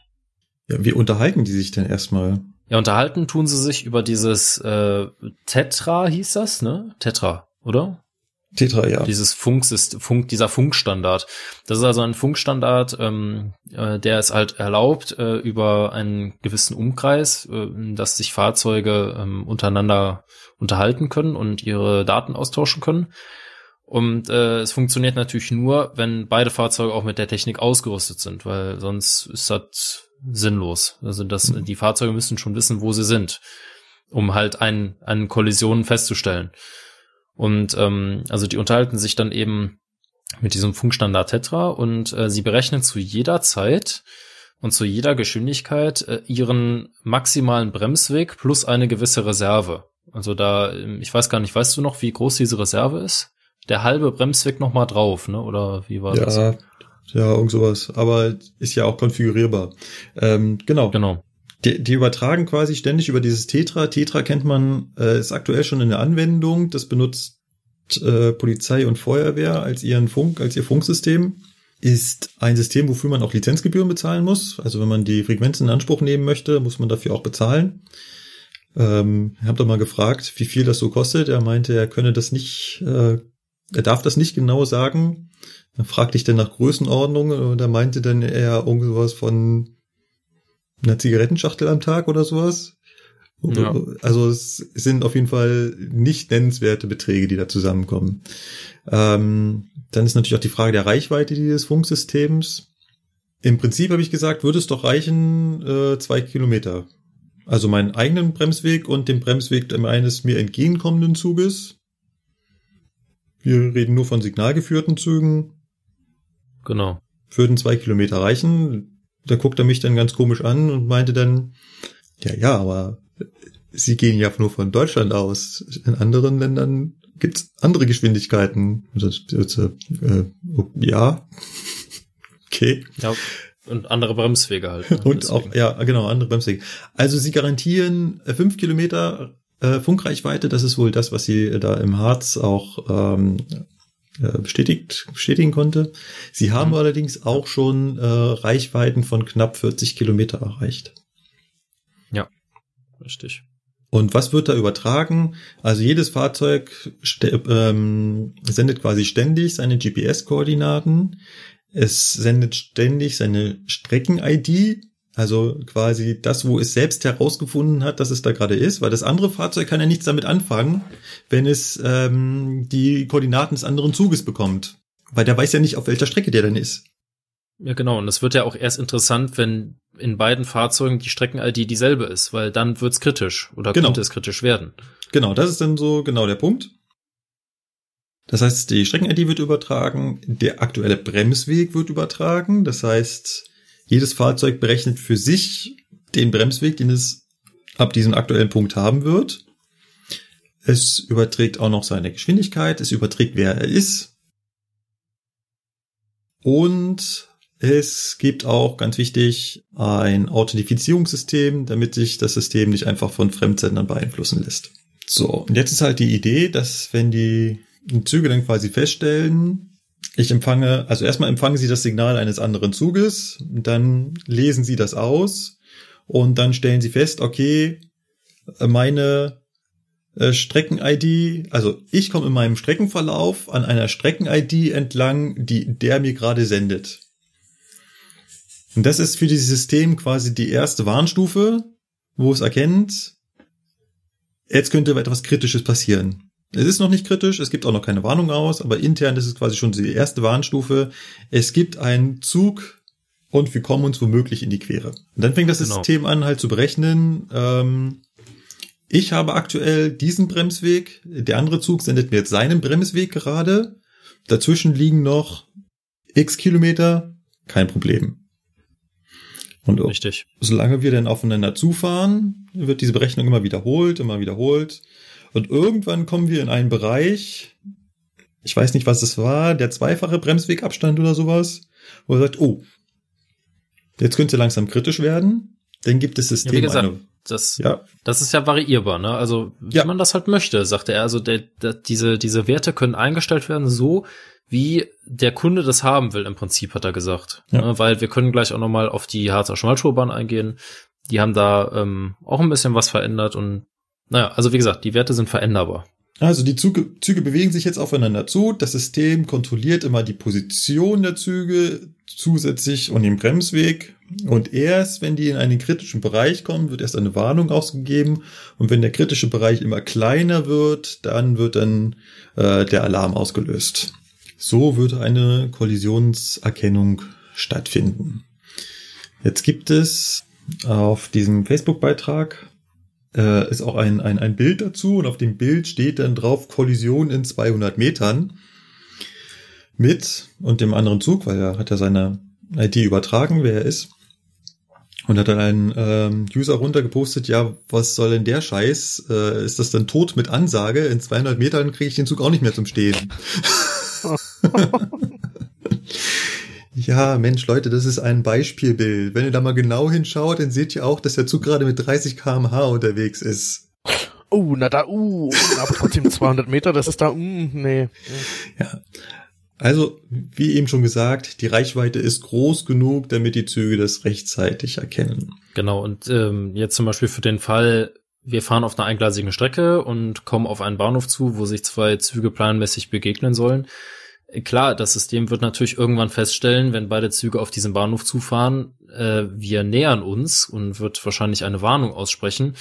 Aber das System weiß natürlich nicht, dass die Weichen richtig liegen und dass die Züge sich gar nicht äh, in die Quere kommen können. Das und, ist so ein ganz äh, wichtiger Punkt. Das ist ja das, was wir ja. eingebracht haben. Gesagt, das System kann überhaupt nicht funktionieren. Ich meine, es kennt die Stellung der Weichen nicht. Es weiß nicht, ob der Fahrdienstleiter die Weiche in dem Bahnhof richtig gestellt ist. Da steht ein Zug und wartet darauf, dass er gekreuzt wird. Das ist eine Situation, die findet tausendmal da draußen am Tag statt. Der Zug steht und wartet im Bahnhof und ein anderer Zug kommt auf ihn zugerast. Wie soll denn das System jetzt wissen, dass die Weiche davor nach in den abzweigenden, ne, und wir ganz Ja. chillig an dem Zug vorbeikommen. Das kann doch gar nicht funktionieren. Ja, und jetzt kommt halt dieser Knackpunkt. Ne? Also das hat er uns halt auch gesagt. Ähm, das System weiß ja nur, äh, ich fahre auf dasselbe Gleis wie der Zug, der steht, wenn es bereits über die Weiche, die quasi als letztes davor schützt, gefahren ist. Sprich, wenn es mit Zugspitze quasi am RA12, am Grenzzeichen der Weiche vorbeigefahren ist, dann weiß Ja. es, okay, ich bin jetzt definitiv auf demselben Gleis wie der Zug und ich werde definitiv kollidieren oder halt je nach Geschwindigkeit auf jeden Fall werde ich auf demselben Gleis sein. Ist ja immer Da noch sagt er ja- Ich meine, wenn, wenn, wenn ich, Ja. dann brauche ich die Warnung auch nicht mehr. Also dann sehe ich Ja, aber das ist ja genau diese Sache. Ähm, das System, ja, da, da kommt das System halt an seine Grenzen. Ne? Es weiß halt erst, wo es ist, wenn es quasi schon über die Weiche gefahren ist. Das ist halt so, also es muss spätestens am RA12 wissen, wo bin ich, wenn ich jetzt die Weiche spitz befahre. das Oder halt, wenn ich auch. aus der anderen, Genau, von der anderen Seite komme, wenn ich halt äh, an der ähm, weichen Zungenspitze vorbeigefahren bin. Da muss das System definitiv wissen, wo es ist. Und das kann es auch, das ist kein Problem. Und jetzt kommt halt diese Sache, wo du ja auch das Beispiel äh, Flughafen äh, angebracht hast. Woher weiß oder was bringt mir dieses System jetzt noch, wenn es quasi ähm, erst an ab der Weiche feststellen kann, dass es zu einer Kollision kommt?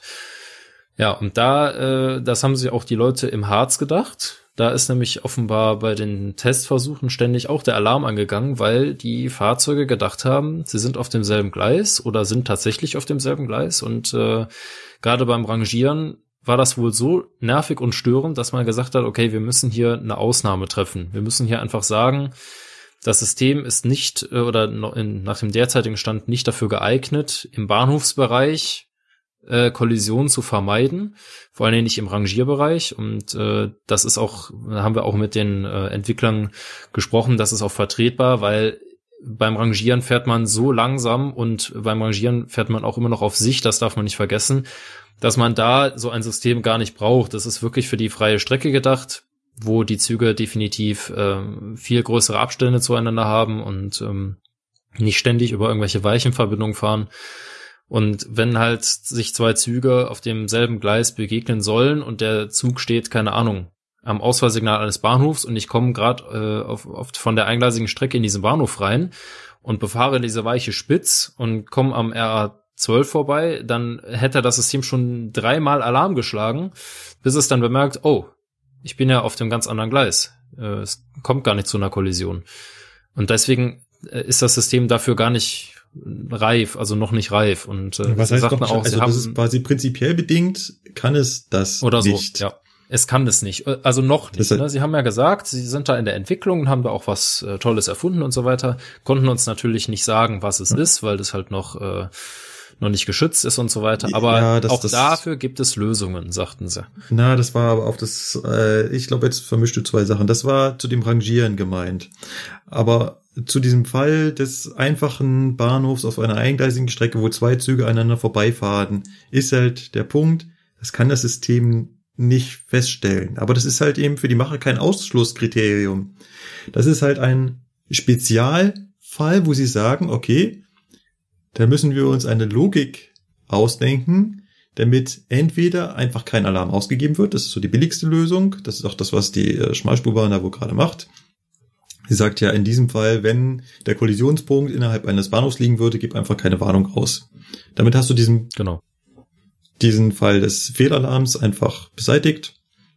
Er hat aber auch gesagt, man kann das System aber auch so intelligent aktuell schon machen, dass er sagt, okay, solange noch genug Gleise zur Verfügung stehen würden in diesem Bahnhof, damit ich dran vorbeifahren kann, gebe ich keine Warnung aus. Also nochmal ein Stückchen intelligenter machen. Wenn ich also auf den Bahnhof zufahren würde und er stellt fest, da stehen schon zwei Züge drin, dann würde er trotzdem eine Warnung auslösen, auch wenn er sagt, der Kollisionspunkt ist in einem Bahnhof.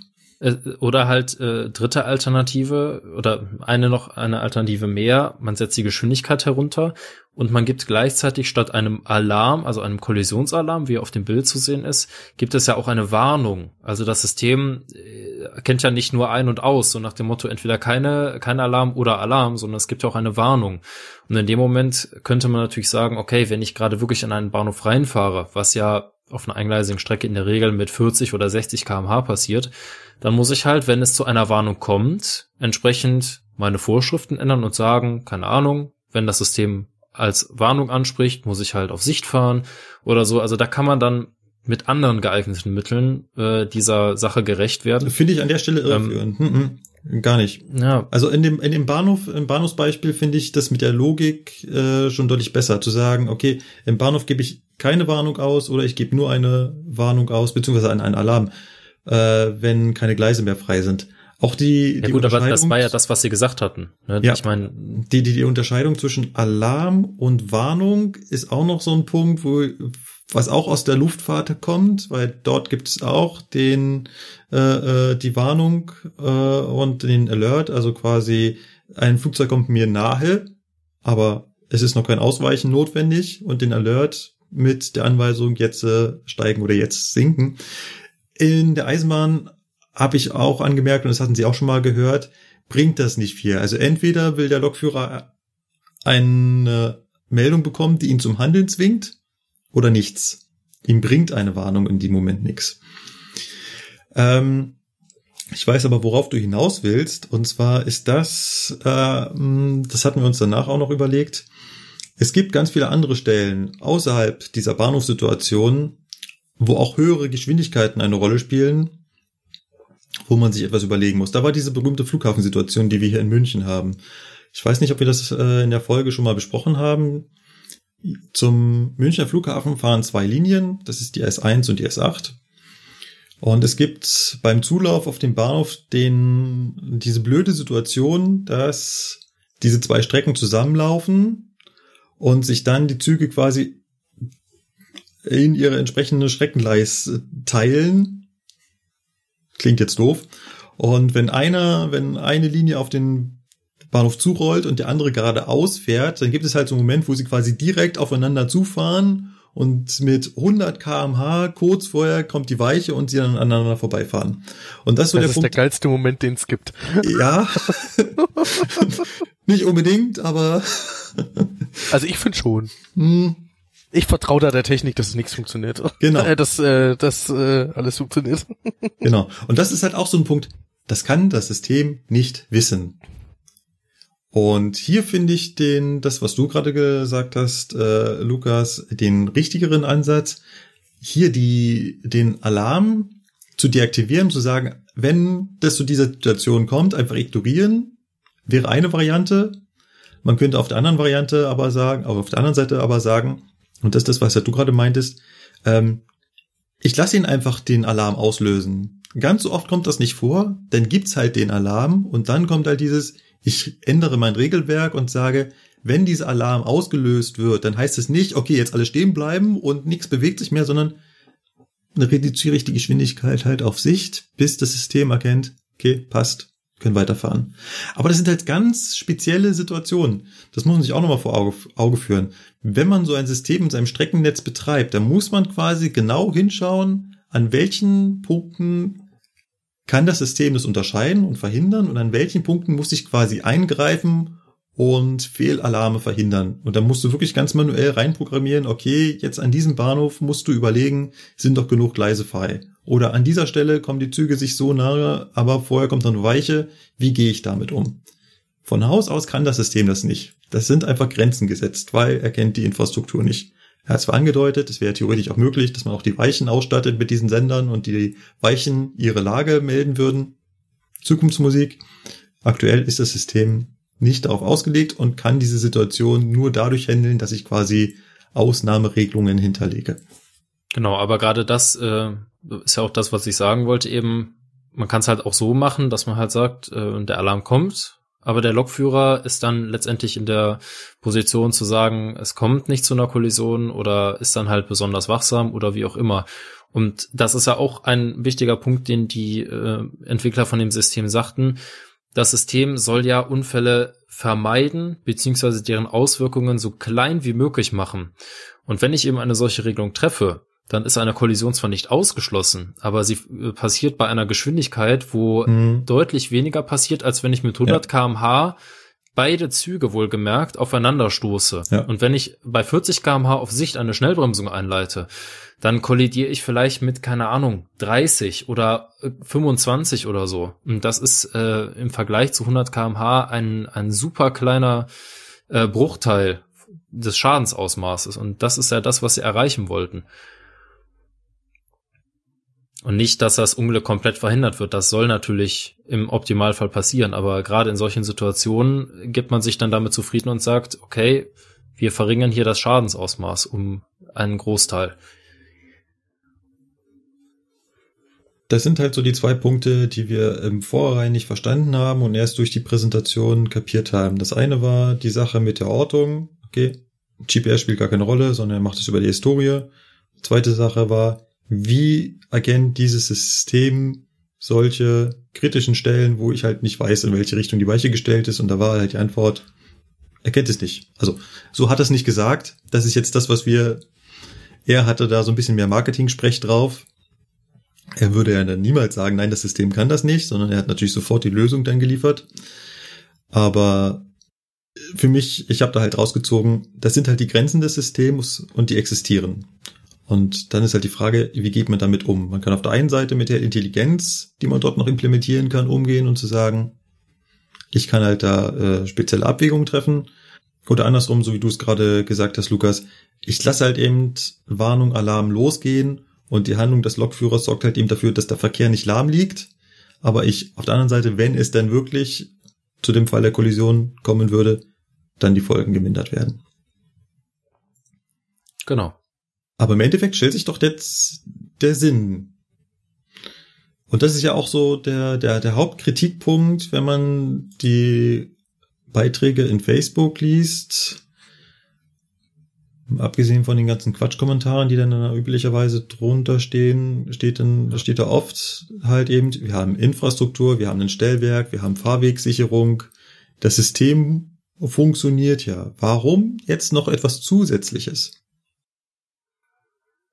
Ja, der Grund dahinter ist einfach, es, es geht nicht darum, ein bestehendes System abzulösen. Das ist ein ganz wichtiger Grund, den er gesagt hat, äh, sondern das System RCAS soll als zusätzliches System neben der PZB oder der LZB oder der, was weiß ich, Integrat, Sub, ETCS her existieren. Also es soll einfach ähm, unterstützend wirken.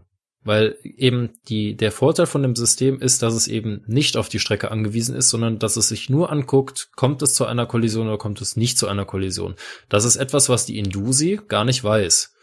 Zum Beispiel. Ja, also das System soll äh, andere Systeme nicht ersetzen, sondern es soll als Assistenzsystem dem Lokführer zur Verfügung stellen. Denn das System löst einen Alarm aus, aber es verursacht zum Beispiel auch keine Zwangsbremsung, also oft nach dem derzeitigen Stand. Ja, also es ist nur ein akustisches und optisches, äh, ein optischer Hinweisgeber. Achtung, es kann zu einer Kollision kommen, ja oder nein. Und äh, ja, mehr macht das System nicht. Es greift nicht ein, es warnt einen nur. Deswegen, hatte die, reines Assistenzsystem. Ja. Kannst du dich an sein CAM-Modell erinnern? Das fand ich ganz gut. Ja, da kann ich mich gut dran erinnern, ja. Er hat das also verglichen mit einem, einem Kamm. Und ähm, wenn man ein System hat, dann hat man einen Kamm. Und das System kann man immer sicherer machen. Und das kann man damit vergleichen, dass man die, äh, die, wie nennt man denn die Teile eines Kamms? Ja, die Zacken. Zähne. Ja. Dass man die halt immer dichter zusammen macht. Man kann also sehr viel Aufwand da reinstecken und den Kamm immer dichter, immer engmaschiger machen. Das ist aber relativ ineffizient. Es wäre ja viel effizienter, wenn man einen zweiten Kamm nimmt und ihn orthogonal, sprich rechtwinklig übereinander hält. So habe ich auch mit zwei sehr groben Kämmen schon ziemlich viel abgedeckt. Und das war halt so sein Ansatz. Und er hat es auch noch mathematisch erklärt. Wenn ich ein System erweitere, dass es noch einen Spezialfall sicherer macht, dann würde ich hier von bei der Unfallwahrscheinlichkeit ähm, subtrahieren. Das heißt, ich kann die neue Wahrscheinlichkeit, dass etwas nicht passiert, von der bisherigen Wahrscheinlichkeit abziehen und damit wird es halt noch unwahrscheinlicher. Aber es ist halt nur Subtraktion. Wenn ich allerdings ein zweites System, was vollkommen unabhängig davon arbeitet und einen ganz anderen Ansatz verfolgt, nehme, dann kann ich hier multiplizieren. und habe damit natürlich ganz andere Unwahrscheinlichkeiten. Und den Ansatz finde ich halt auch gar nicht so schlecht. Du hast halt zwei wirklich unabhängig voneinander arbeitende Systeme. Auch wenn das System auf dem Stellwerk total fehlschlägt, dein System auf dem Triebfahrzeug arbeitet noch absolut unabhängig davon. Ein aufgenannter Punkt sind auch die Kosten. Das ist ja viel zu teuer. Und wer soll denn das bezahlen? Und vor allem haben wir doch jetzt schon so viel Geld ins ETCS gesteckt. Jetzt können wir doch auch nicht noch, noch mehr Geld in noch ein neues System stecken. Ja gut, aber äh, ich meine, es kostet ja nur, also es kostet ja nur die Ausrüstung der Triebfahrzeuge. Du musst die Infrastruktur nicht ausrüsten und gar nichts. Du machst einfach jedes Mal, wenn so ein Triebfahrzeug in die Revision kommt, baust das ein und dann ist gut. Hm. Ne, also, und, und die Kosten halten sich auch im Rahmen. Ich weiß jetzt nicht mehr genau, was er gesagt hat, aber weißt du dort noch? Ja, es waren, also in dem Beitrag von Frontal 21, da wird ja auf die Harzer Schmalspurbahn verwiesen und dort hätte wohl die Ausrüstung jedes Fahrzeugs 30.000 Euro gekostet. Und 30.000 Euro, das klingt jetzt äh, erstmal ziemlich viel. Also für mich sind 30.000 Euro eine ganze Menge. Muss ja, ich eigentlich sagen, für so, für so Arbeiten an so einem Fahrzeug sind das, ist das echt nicht so viel. Also ich glaube, wir haben gerade für die Umrüstung nur der FIS unserer S-Bahn-Züge deutlich mehr ausgegeben pro Fahrzeug. Ja, deutlich. Und außerdem, außerdem, es ist ja ähm, für die Sicherheit, ne? Und ich glaube, da sollte kein Geld zu viel gespart werden. Ja, es muss ja an irgendeiner Stelle noch effizient sein. Also ich kann natürlich ähm, immer äh, kommen mit, ja, aber was ist denn ein Menschenleben wert? Also her mit den Millionen für jegliches Sicherheitssystem. Das macht ja ab einem bestimmten Punkt keinen Sinn mehr. Die Frage ist halt eben, sind diese 30.000 Euro pro Fahrzeug sinnvoll investiert? Es hat noch so einen kleinen Nebeneffekt, den ich eigentlich auch ganz lustig fand. Ähm, damit ein ein Eisenbahnbetreiber, also so ein Eisenbahnunternehmen, weiß, wo gerade seine Züge unterwegs sind, muss es viel Geld an DB Netz bezahlen. Also das sind wirklich enorme Summen monatlich abzudrücken, damit man einen Zugang zu diesem Monitor bekommt, wo man sieht, wo gerade welcher Zug ist. Das hätte man bei diesem RK-System quasi inklusive. Weil jeder Zug weiß genau, wo er ist. Das Einzige, was der noch ja. machen muss, ist das per Mobilfunk nach Hause senden. Und das funktioniert tatsächlich. Er hat es uns vorgeführt. Ja. Also das ist kein Problem. ja, ja, er hat uns, die, die testen das ja im Harz, bei der Harzer Schmalspurbahn und er hatte also auf dem Handy äh, mit, mit der App, die es äh, dazu gibt, ganz genau gezeigt, wo sich gerade welches Triebfahrzeug auf dem Streckennetz Das sah befindet. richtig cool aus. In Echtzeit. Ja, ja, das war schon ziemlich witzig. Und das kriegt man quasi kostenlos dazu. Ja. Das und ist ja mit Grundbestandteil des ganzen Systems. Ja. Deswegen also nicht ganz. Er hat gesagt, die Funktion, dass es gerade übertragen wird, ist, gehört quasi aktuell noch zu dieser Testphase. Aber sie haben schon dabei festgestellt, auch wenn sie das System immer präsentieren, dass die Leute diese Handy-App haben wollen, wo sie alle ihre Züge sehen. Das finden die Leute geil. Ja. Scheiß drauf, dass die Züge nicht mehr zusammenstoßen können. Ich sehe, wo alle Züge sind. ja. Und äh, das als Handy-App, also war, war ganz schick. Ich würde sagen, machen wir, kommen wir mal ähm, irgendwie so ein bisschen zum Schluss und versuchen mal ein Fazit zu ziehen. Ähm, ich schaue noch was in unseren Aufzeichnungen, ob wir noch was äh, drin haben, was noch ähm, interessant wäre. Ähm, das, äh, ich fand den PCB-Prüfmagneten noch ganz interessant. Sie haben also auch ja. Äh, berichtet, dass sie so ein Testsystem haben im Harz. Das fand ich ganz charmant. Wenn wir aus ähm, einem, also wenn wir aus dem LogBW rausfahren mit unseren Triebfahrzeugen, dann fahren wir an einem PCB-Prüfmagneten vorbei. Das ist ein dauerscharfer 2000 Hertz Magnet. Und dadurch, dass ich darüber fahre, kontrolliere ich quasi, dass meine PZB funktioniert. Das stammt vor allem noch aus der Zeit, wo die Fahrzeuge noch keinen Prüflauf hatten. Mittlerweile brauchen wir das nicht mehr, weil wir können Fahrzeugtechniker das selber kontrollieren, aber früher brauchte man das halt. Und dieses RK-System hat auch so einen Prüfmagneten. Sie haben also im Werk gibt es so ein etwas längeres Gleis, wenn die da rausfahren und dort ist ein virtueller Zug hingestellt. Also da steht quasi so ein äh, Sender, der einen virtuellen Zug markiert Und wenn die jetzt mit ihrer Lok darauf zufahren, dann muss ja ihr eigenes System melden, da steht ein Zug, sofort Notbremsen. Und damit haben sie quasi kontrolliert, ah, mein System funktioniert. Weil er hat diesen virtuellen Zug entdeckt. Das fand ich ganz nett. Und dieser virtuelle Zug, der bietet ja auch noch vier ganz andere Möglichkeiten. Ich meine, man kann das Ding ja portabel machen. Ich kann das zum Beispiel an rumstehende Wagen hängen. Nehme ich mir einfach so ein kleines Mobilteil und stecke das daran und dann sind auch diese Wagen gesichert. Man könnte sogar eine SA2-Scheibe sichern.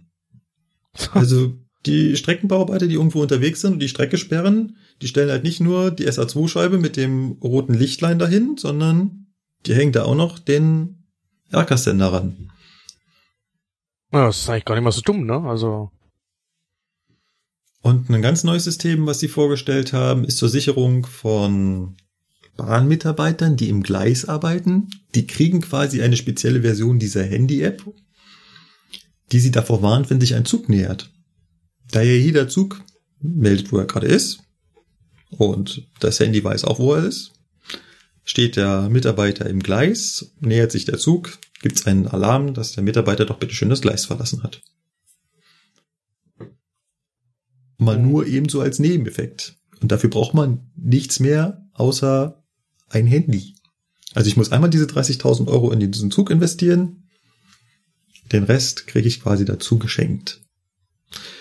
Unter den Argumenten finde ich das System äh, hat mich so ziemlich fast überzeugt, muss ich sagen. Ich bin mir immer noch nicht so sicher, ob das, wie nennt man das so schön, ob das skaliert, ob das wirklich funktioniert, wenn ihr hunderte von Züge damit ausgerüstet sind. Da habe ich noch Bauchweh.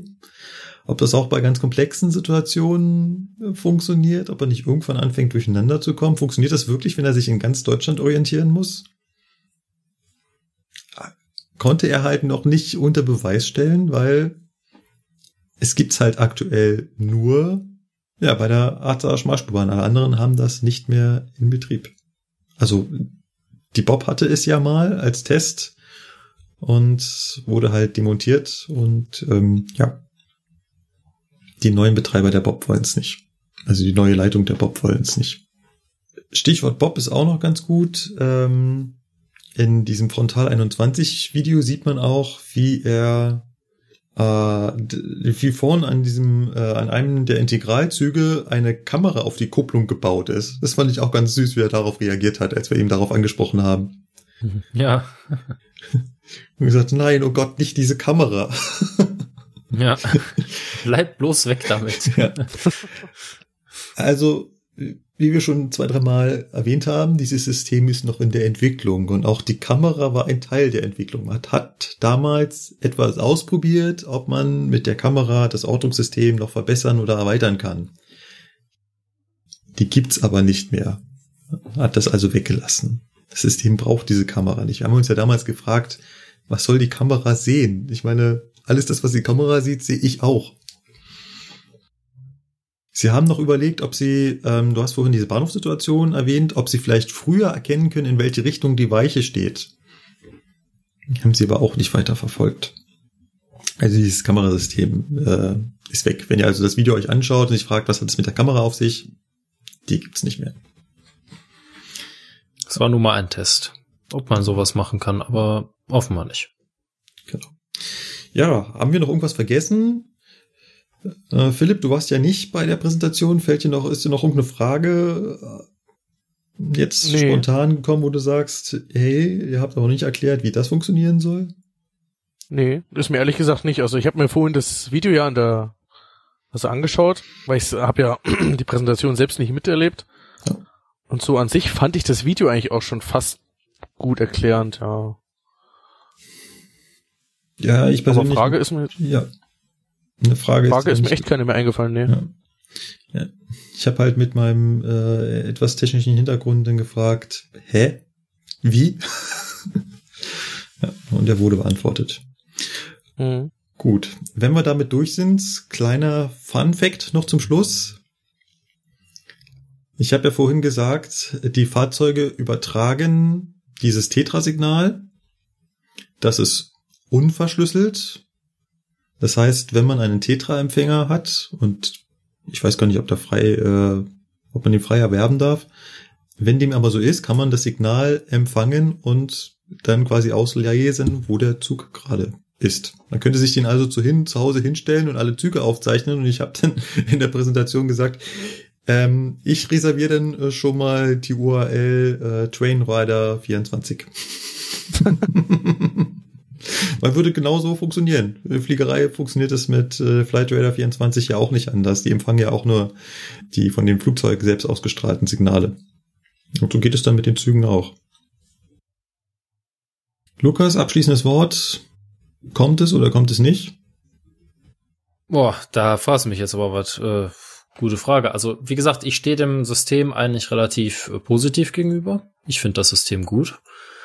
Und äh, ja, ob es kommen wird oder nicht, hängt halt davon ab, ähm, inwieweit sich das noch entwickelt, beziehungsweise inwieweit auch Bahnbetreiber ähm, offen für dieses System sind. Also sagen zum Beispiel, ja, ähm, ihr könnt das bei uns einbauen. Oder auch allein schon sagen, okay, hier, ihr dürft mit eurem Fahrzeug, das ihr habt, bei uns das Streckennetz erkunden, weil das ist ja eine, eine Grundlage von diesem System. Ne? Ich kann das natürlich einbauen, aber ohne Karte wird das nichts. Ne? Und ja, das ist halt deren Problem momentan auch gewesen, weil bisher konnten sie leider noch nicht auf dem Netz der DB umherfahren, also konnten auch keine Erfahrung sammeln. Ne? Ja. Ich denke mal, so weit, sobald das möglich ist, steht dem eigentlich nicht mehr viel im Weg. Also ich denke, irgendwann wird es wahrscheinlich kommen.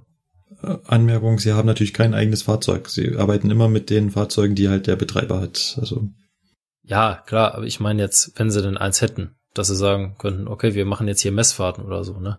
Ja. Also natürlich haben sie kein eigenes Fahrzeug. Ich bin da wirklich gespannt, der Thomas Strang, bei dem wir die Präsentation äh, hatten, hat das auch immer wieder mit dem RK-System, nee, hat das auch immer wieder mit dem TICAS-System verglichen und hatte immer wieder gesagt, ja, auch bei TICAS gab es diese Argumentation von wegen, ja, aber wir haben doch Radar und Fluglotsen und wozu braucht man das denn? Und heute ist es gang und gäbe und keiner fragt sich mehr, wozu man denn dieses TICAS-System brauchen würde. Er geht davon aus oder er hofft auch, aber wie gesagt, das war halt auch viel Marketing-Sprech, dass sich das einfach genauso wie das Tika-System in der Luftfahrt durchsetzen wird.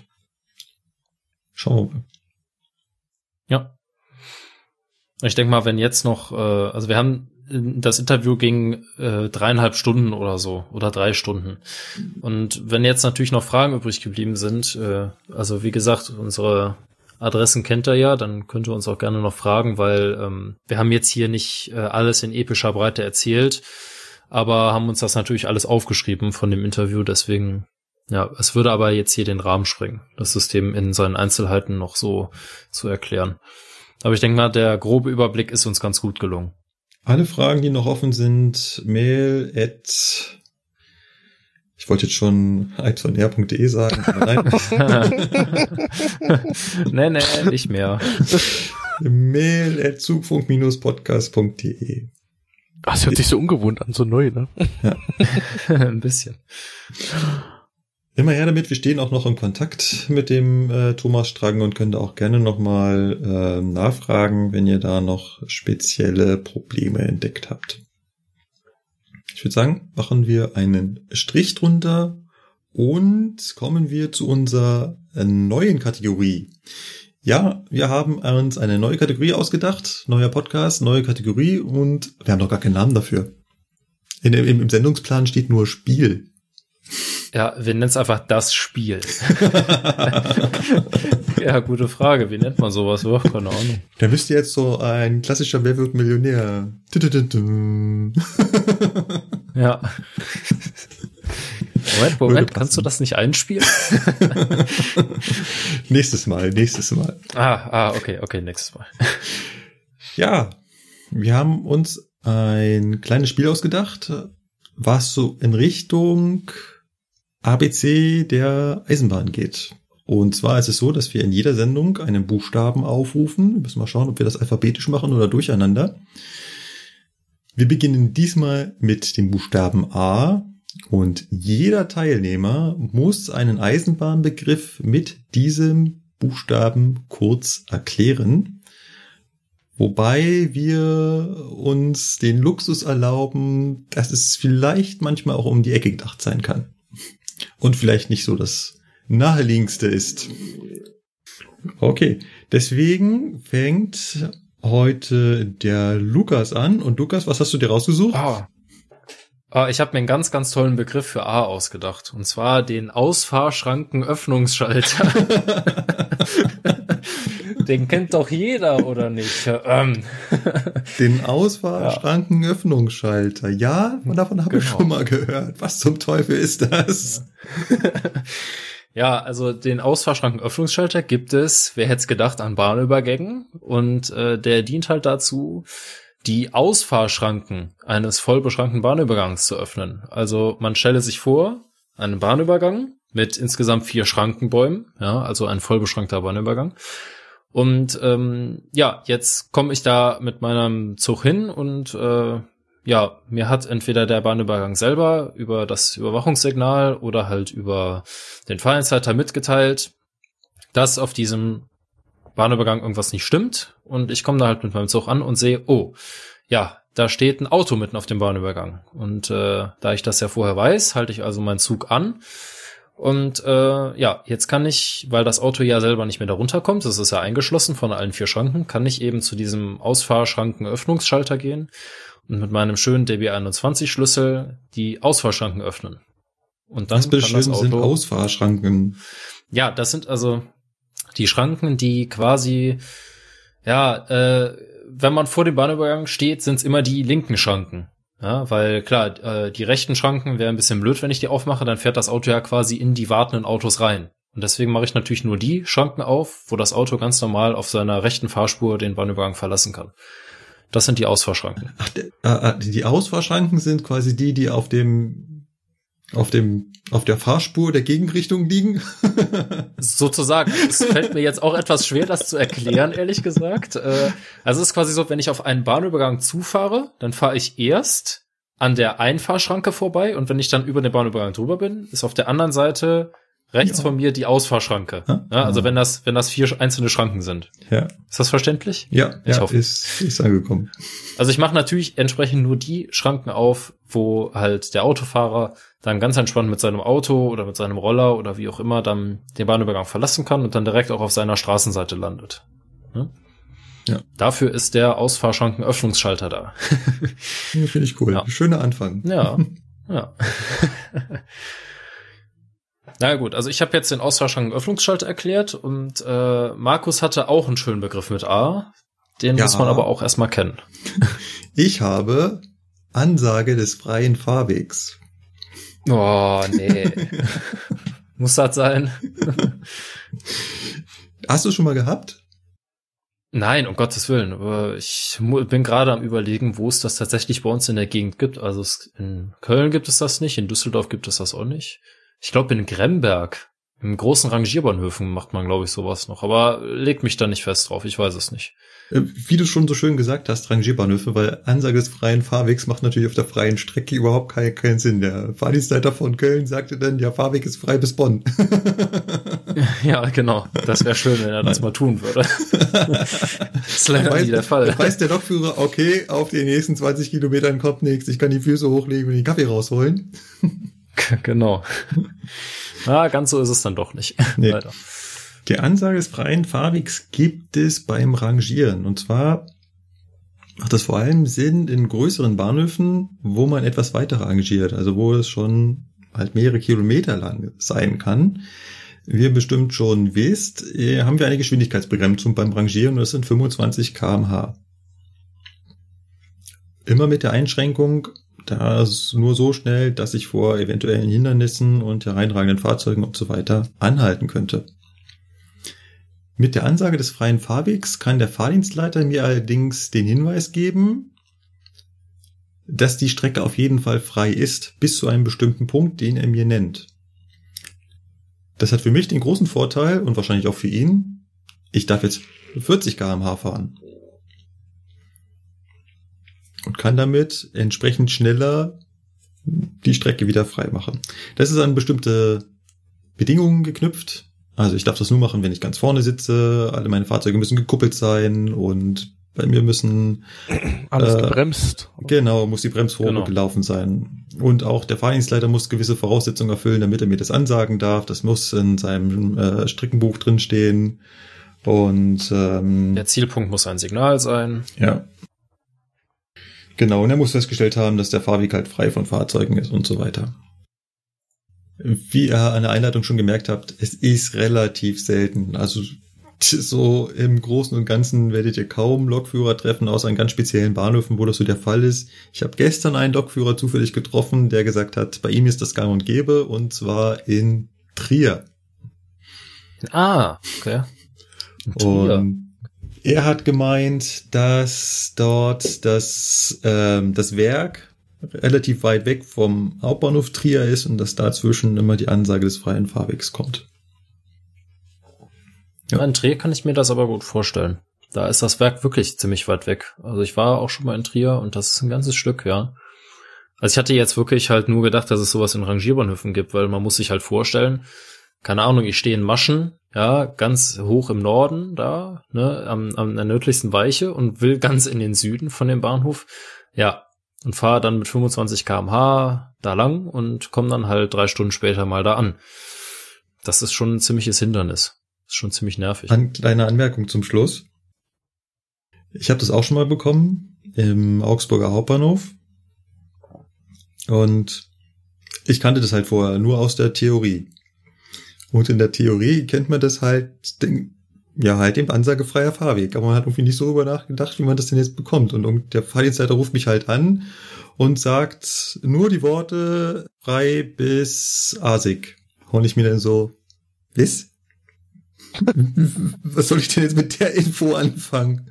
Und dann, Ja, ach, der meint Ansage, so klingt Ansage des freien Fahrwegs. Also es war natürlich von ihm nicht hundertprozentig regelgerecht, weil eigentlich müsste es heißen Fahrweg bis Signalbezeichnung frei. Aber äh, ich äh, hat da etwas ganz kurz ge gestockt und gesagt, was will er jetzt von mir? ja. Ja. Ja, interessant. Philipp, was hast du denn mit A? Ich habe die automatische Stromabnehmer-Senkeinrichtung. Zwar nicht ganz so ein schönes Wort. Ich wollte gerade sagen, ich hatte dir da aber ein anderes Wort hingeschrieben. aber du hast dich ja nicht getraut. Ja, ja, gib's doch zu. Du hast mir da kein anderes Wort hingeschrieben. Da stand schon Ja, automatische ja. Stromabnehmer-Senkeinrichtung da. Ja, ja, klar. Philipp, was Nein. ist denn die automatische Stromabnehmer-Senkeinrichtung? Naja, eigentlich verrät sie sich im Namen selbst. Also, ähm, mal zu deiner Oberleitungsstörung von vorhin, das passt irgendwie gerade so schön, ne? Ja. Ähm, die automatische Stromabnehmer-Senkeinrichtung ist im Stromabnehmer oben verbaut. Also ihr müsst euch das vorstellen, ihr habt da eure Kohleschleifleisten drauf, die ähm, den Strom aus der Oberleitung ziehen. Und in diesen Schleifleisten drin ist ein kleiner Luftkanal. Der ist gefüllt mit Luft, während der Stromabnehmer gehoben ist. So, und falls dann es zu Beschädigungen am Stromabnehmer kommen sollte, ähm, geht auch dieser Luftkanal mit kaputt. Und wenn diese Luft entweicht, spricht diese automatische Stromabnehmer-Senkeinrichtung an. Und dadurch wird, wie schon gesagt, der Stromabnehmer gesenkt. Ganz automatisch, ohne dass ihr da, ohne dass man da noch was tun muss. Genau, und die soll halt verhindern, dass größere Beschädigungen der Oberleitung und alles, äh, dass das gemacht wird. Du meinst, es soll genau das verhindern, was da passiert ist. Ja, genau.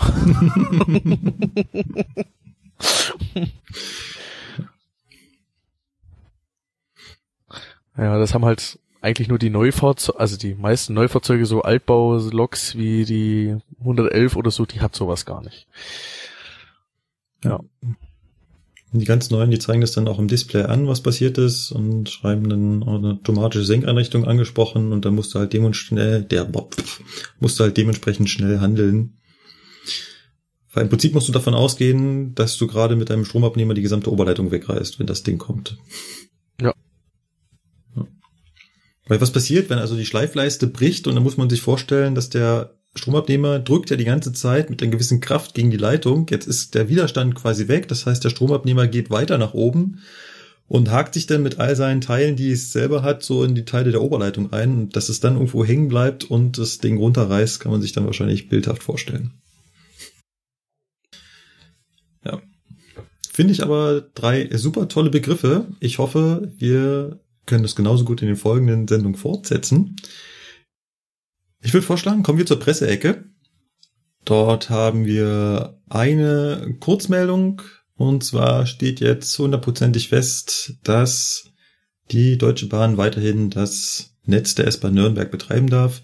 Wir hatten ja schon in einer vorigen Folge berichtet, dass National Express zurückgetreten ist. Dann hieß es aber noch, ja, aber jetzt müsste natürlich die BEG, also der, ähm, der Besteller, neu entscheiden, wer jetzt rankommt. Es ist nicht so, dass automatisch dann der zweite nachrückt. Aber im Endeffekt war es denn jetzt so, ist jetzt also offiziell die Deutsche Bahn darf das S-Bahn-Netz Nürnberg weiter betreiben und alle anderen Anbieter sind jetzt raus. Und soweit ich weiß, gibt es auch niemanden, der aktuell dagegen klagt. naja, gut, wer denn auch, ne? Ja, der dritte? der Chinese, oder? Weiß ich nicht, wer da noch kam, aber ich meine, man kann das Bildchen auch ein Weilchen treiben.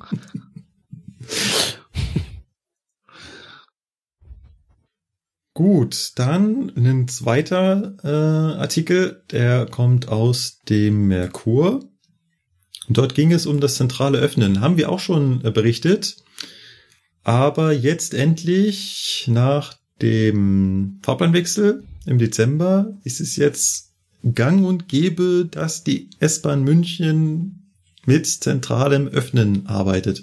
Und es ging auch richtig, richtig gut durch die Presse. Es gab also mehrere Artikel darüber. Ich weiß nicht, habt ihr das schon? Ja, Lukas, du hast es sicherlich noch nicht miterlebt, aber nee. ähm, Philipp, hast du das schon live miterlebt? Ja, natürlich. Ich finde oh. das, ich finde das ist hammergeil. Also und wie ist das? Ich muss denn? ehrlich sagen, ich ich finde es echt gut, dass es da ist. Ja, doch, weil es, mh, äh, ich meine, setz dich einfach mal in den Fahrgastraum rein und beobachte mal den Fahrgastfluss, gerade so Hauptbahnhof Stachus Marienplatz. Es ist deutlich besser geworden. Und wenn gerade die Ansage, also wenn die Türen alle zentral geöffnet worden sind und wenn dann die Ansage kommt, zurückbleiben und die Türen schließen sich alle, dann rennt auch keiner mehr rein. Also so habe ich jetzt die Entdeckung gemacht. Und okay. ich meine, es hilft wirklich was. Es ist wirklich, also zentral öffnen ist wirklich gut. Ja, das stellt die Merkur auch fest. Das war also ein Fazit nach den ersten zwei Wochen und dort heißt es, die ersten Beobachtungen zeigen, dass ein Zeitgewinn entsteht, meinte der Bahnsprecher. Das kommt mhm. also, entspricht genau dem, was du gerade sagtest. Das, das kommt hin, ja, ja. Ich finde das eigentlich auch ganz schick, wenn man das, also sieht halt auch cool aus, wenn man das so beobachtet. Ähm, mhm. Was mir allerdings aufgefallen ist, ist, es kommt noch nicht immer. Das heißt, immer wenn ich mich äh, als ganz besonders schlau hinstellen wollte und sagte, ich drücke da nicht, die Tür geht von alleine auf. Da, genau dann kommt's nicht, ne? ja. genau dann kommt's natürlich nicht. Und auch da stellt hier dieser äh, Merkur-Artikel fest, heißt es, anfangs stellten wir fest, dass es noch ein paar Tage dauert, bis sich alles gut eingespielt hat, klärte der Sprecher. In mhm. den ersten Wochen klappten die neuen Handlungsabläufe noch nicht bei allen Lokführern. Ja, das Problem war ein, äh, ein kleines internes Problem. Das, äh, das würde jetzt okay. hier zu weit gehen. ja. Ähm, daraufhin seien äh, sie an die, also die Lokführer, bei denen das nicht so geklappt hat, äh, seien die Lokführer an konsequente Anwendung erinnert worden. Nun können wir davon ausgehen, dass bei weit mehr als 95 Prozent der Zughalte die neuen Bedienhandlungen zuverlässig ausgeführt werden. Also so wie das geschrieben ist, habe ich das Gefühl, die Lokführer sind zu dumm, den Knopf zu drücken. ähm, naja, wie gesagt, da gab's noch was, naja, so ein kleines interneres Problem, was äh, dazu geführt hat, dass es am Anfang nicht ganz angewendet worden ist. Okay. Ähm, dann steht hier auch noch drin, dass es also festgelegt ist, das zentrale Öffnen darf nur auf der Stammstrecke praktiziert werden, nicht aber außerhalb und nur von 6 bis 22 Uhr. Genau, nee, der erste Satz ist ein bisschen falsch. Außerhalb darf es praktiziert werden, aber das liegt im Ermessen des Lokführers. Ah, okay. Macht ja auch Sinn. Also wenn er weiß, äh, ich fahre jetzt einen Halt an, wo sowieso viel Fahrgastwechsel ist, dann kann er sie auch äh, direkt aufmachen. Ja. Was mir persönlich ein bisschen negativ aufgefallen ist bisher ist, es wird doch relativ kühl. Also jetzt waren jetzt in den vergangenen Tagen knackige Minusgrade draußen und wenn der Zug dann doch mal eine Minute länger steht, stehen halt die ganze Zeit alle Türen offen. Ich habe das Gefühl, dass es merklich kühler ist in der Bahn. Das ist auch kühler. Also wir haben gerade das Problem am Ostbahnhof. Ähm, einige Züge stehen da drei Minuten. Dann vergisst man halt schon mal das zentrale Öffnen zurückzunehmen. Mein Gott, passiert. Genau, eigentlich soll er das ja relativ schnell wieder zurücknehmen, wenn er länger steht, aber ähm, wenn er es dann nicht macht, es ist halt nicht so schön wie bei der S-Bahn Berlin. Ich weiß nicht, ob ihr das kennt. Die haben an den Türen immer noch diesen Knopfdrücker, Tür schließen. Also der Fahrgast kann die Tür zumachen. Und ja, das gibt's auch im 420.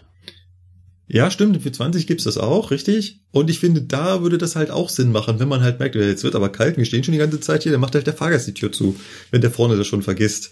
Aber ähm, das hätte halt zu weit geführt an der Stelle. Man hat ja wollte ja, man hat ja wollte ja. Man wollte ja mhm. quasi mit den vorhandenen Mitteln noch das Beste rausholen. Ähm, mal schauen, wie sich das so durchsetzt. Es wäre halt schön, wenn sich wirklich alle dran halten, dass man sich drauf verlassen kann. Wenn es denn funktioniert, ist es ganz schick. Allerdings das Piepen nervt. Es piept immer noch und es piept genauso ja. lang und genauso laut. Und das Problem ist, wenn du das, du stehst am Bahnsteig, das zentrale Öffnen machst du und dann nimmst du nur das zentrale Öffnen zurück und nicht die Freigabe. Und es piept nochmal. Dann, piep, dann piept das nämlich nochmal, richtig. So, dann machst du die Türen zu, dann kommt noch einer angelaufen, dann machst du es nochmal schnell auf. Und es piept. Und dann macht es piep. Und zwar an allen Türen im ganzen Zug. Ja. Mann, nee. Also das Ach, ist, ja. also, also das nervige Piepen finden nicht nur wir, äh, auch hier in dem Artikel steht, auch zwei weitere Neuerungen sollen beibehalten werden. Zum einen, dass manchmal nervende, schrille Pfeifen, wenn sich die Türen öffnen. Nein, das ist nicht nur manchmal nervend. Es ist halt immer nervend. Und zum Zweiten das Überfahren von Haltestellen im Fall von massiven Verspätungen. Das hat ja auch, ähm, ich glaube, wir hatten auch schon darüber berichtet, dass die S-Bahn halt Halte ausfallen lässt, um Verspätung reinzuholen. Gut, das war das zentrale Öffnen. Und dann habe ich noch einen Artikel und da ist der Lukas wieder dran. Und zwar WLAN. Habt ihr das WLAN schon ausprobiert in den Zügen? Ja. Ja. und fühltet ihr euch dabei auch äh, schutzlos ausgeliefert? Mein Gott, in, der, in einer ja. Zeit von WhatsApp und Facebook sind wir sowieso schutzlos ausgeliefert. Da brauchen wir keinen, keine Sicherheitsexperten, die über gratis WLAN rummeckern. Also ich habe mir da auch keine Gedanken drüber gemacht, ehrlich gesagt. Gut. Dann möchte ich euch einen äh, Text vorlesen, der äh, auf der Seite ZDNet erschienen ist. Und dort steht, öffentliche WLAN-Netzwerke seien jedoch ein einfaches Einfallstor für Angreifer. Den Nutzern sei dagegen meist nicht bewusst, dass all ihre persönlichen Daten auf den verwendeten Geräten schutzlos ausgeliefert sind, wenn Sie sich bei einem öffentlichen WLAN-Netzwerk ohne Sicherheitsschutz anmelden. Da muss ich euch jetzt mal fragen, also vor allem möchte ich gerne mal den Philipp fragen, wenn du hörst, dass ähm, all deine persönlichen Daten auf den verwendeten Geräten schutzlos ausgeliefert sind, was stellst du dir da so drunter vor? Also jetzt komplett alle meine Daten oder was? Oder? Äh, äh könnte man denken, oder? Also da steht doch. Ja, eigentlich, eigentlich schon, ne? Also, also auch alles, also halt, ne? Äh. Also inklusive deiner äh, Penisfotos auf deinem Handy, ja. Äh, die ich natürlich nicht habe, also. Äh. oh Mann, ey. Äh, Lukas, das klingt doch auch. Ich dachte, wir so. wollten das nicht erzählen, dass der Philipp sowas macht. Mann, Mann, Mann. Philipp, keine Sorge, schneiden wir raus, schneiden wir raus. Zwinker, zwinker.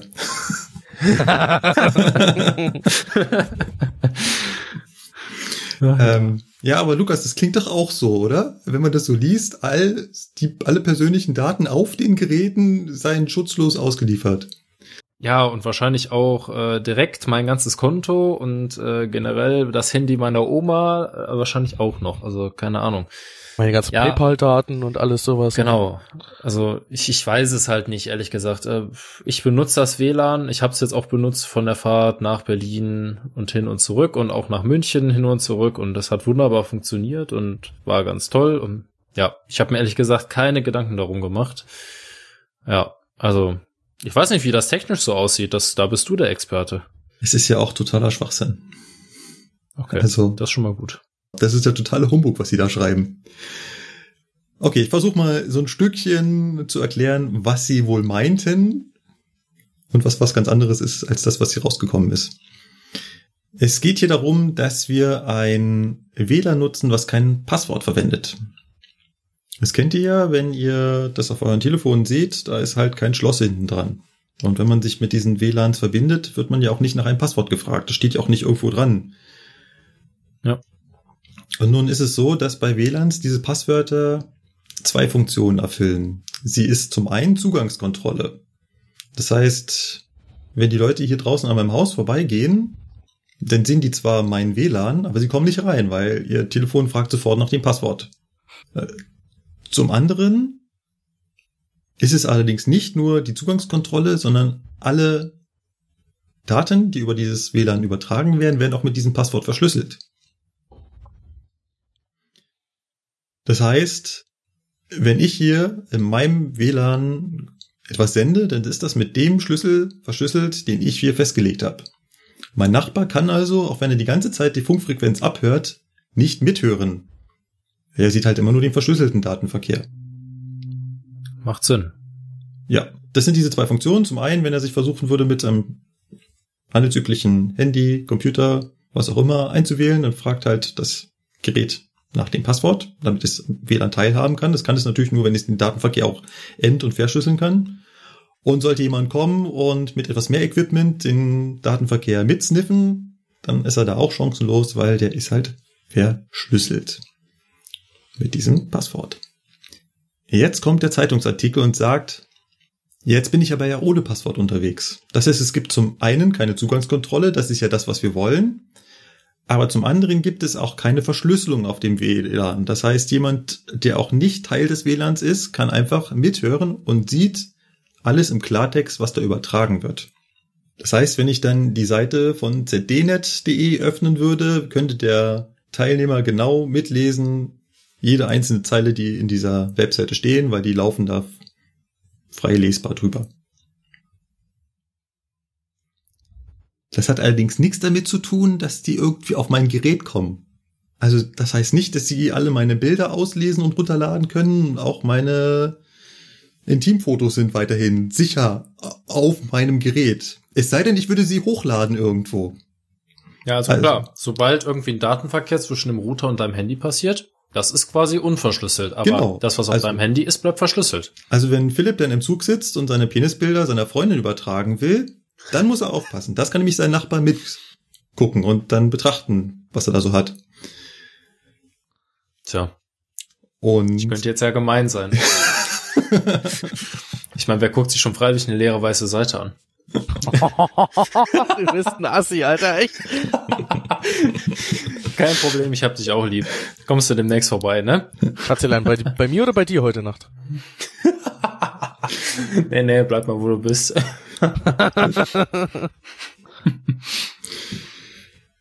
du bist sicher, er muss heute noch zur Nachtschicht. Von daher, Auf einmal steht hier ein 423 bei mir vor der Tür. Oh.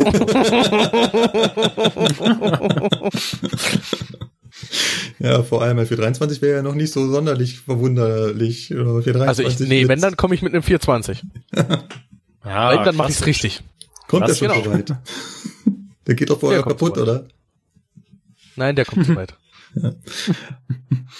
Also ihr hat der Zeitungsartikel oder der Medienbericht etwas durcheinander gebracht. Ja, die übertragenen Daten werden nicht verschlüsselt, sprich alle Daten, die ich da übertrage, kann ein Nachbar mitlesen. Die Daten, die auf meinem Gerät sind, sind allerdings davon nicht betroffen. Also das müsste das Gerät noch zusätzlich gehackt werden, damit sie daran kommen. Das ist übrigens auch bei einem verschlüsselten WLAN so. Das ähm, konnte ich einem vor langen Jahren meinem Freund zeigen. Der hat seinen äh, WLAN-Anschluss mit seinem Nachbarn geteilt. Kennt man vielleicht, man selbst hat einen tollen, super iSpeed DSL-Anschluss und dann klingelt der neue Nachbar und fragt, ja, können Sie mir nicht, ich bin gerade frisch eingezogen, ähm, Ihr WLAN-Passwort geben, damit ich auch Internet hab. Ja, wie ich ja vorhin gesagt habe, der Datenverkehr wird mit diesem Passwort verschlüsselt. Das heißt, er kann dann auch deinen Datenverkehr mitlesen. Das heißt, wenn Philipp dann zu Hause sitzt und seiner Freundin schreiben will und hat seinen WLAN mit dem Nachbarn geteilt, sprich, das hat nichts damit zu tun, ob da ein Passwortschutz drauf ist oder nicht. Würde die Bahn jetzt überall ähm, WLAN mit Passwortschutz machen, wäre der Effekt der gleiche. Äh, sie schlagen hier VPN-Dienste vor. Das zum einen würde natürlich funktionieren. VPN-Dienst, da mache ich quasi ein Netzwerk über ein Netzwerk und das kann ich dann verschlüsseln. Das kann ich zu Hause auf meinem Heimrouter zum Beispiel einrichten, wenn ich da eine Fritzbox habe.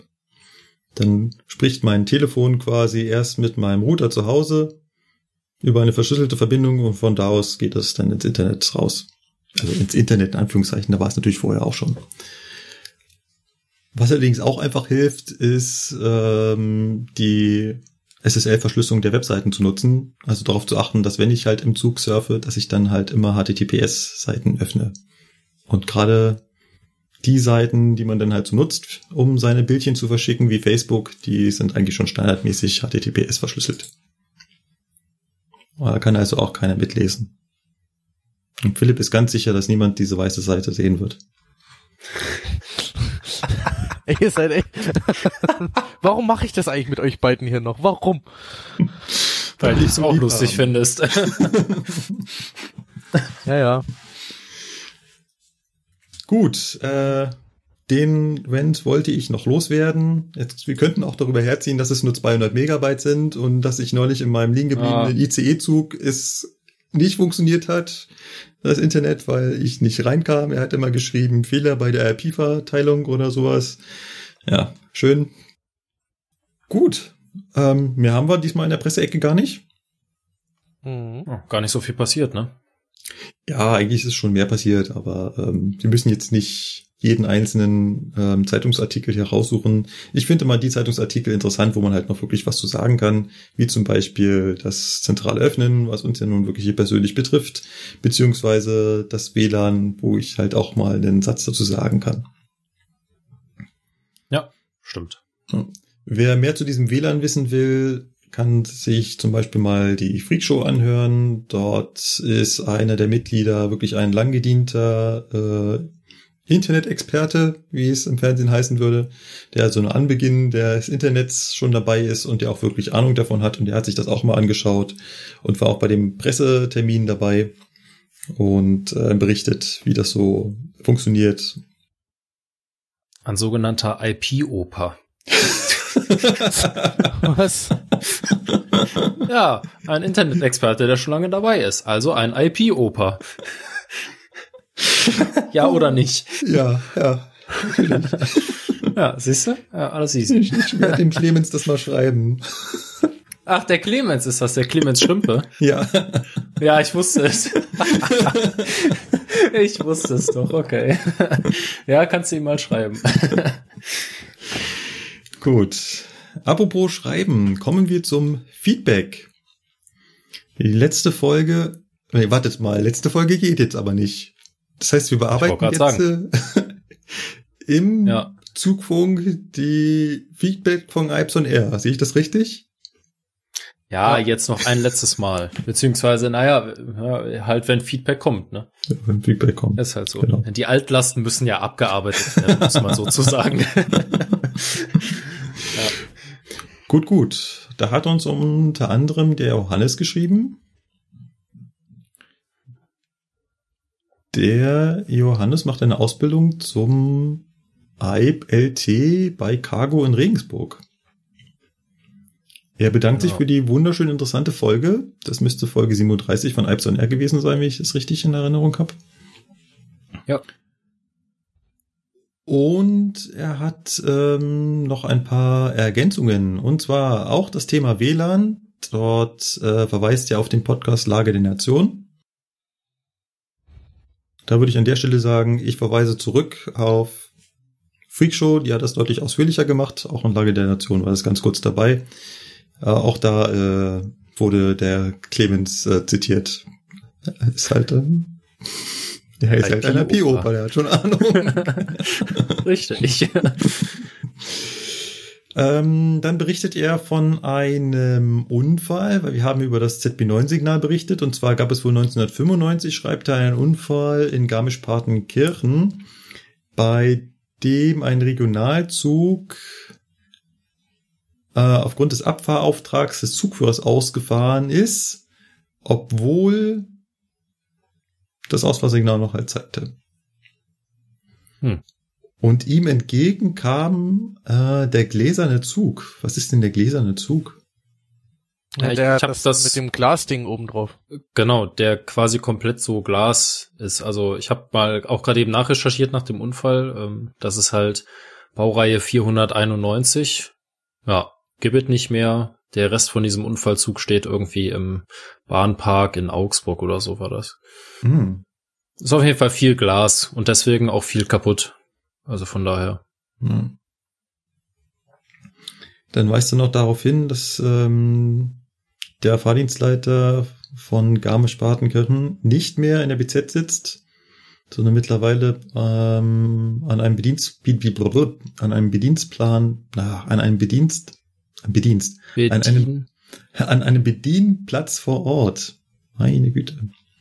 So, und dann hat er natürlich abschließend noch eine Frage und die Frage ist, warum fängt der 1000 Herzmelder an zu blinken, also der PZB 1000 Herzmelder im Fahrzeug, wenn der Hauptluftleitungsdruck unter 3,5 bar fällt? Tja, ich denke mal Aufmerksamkeit, ne?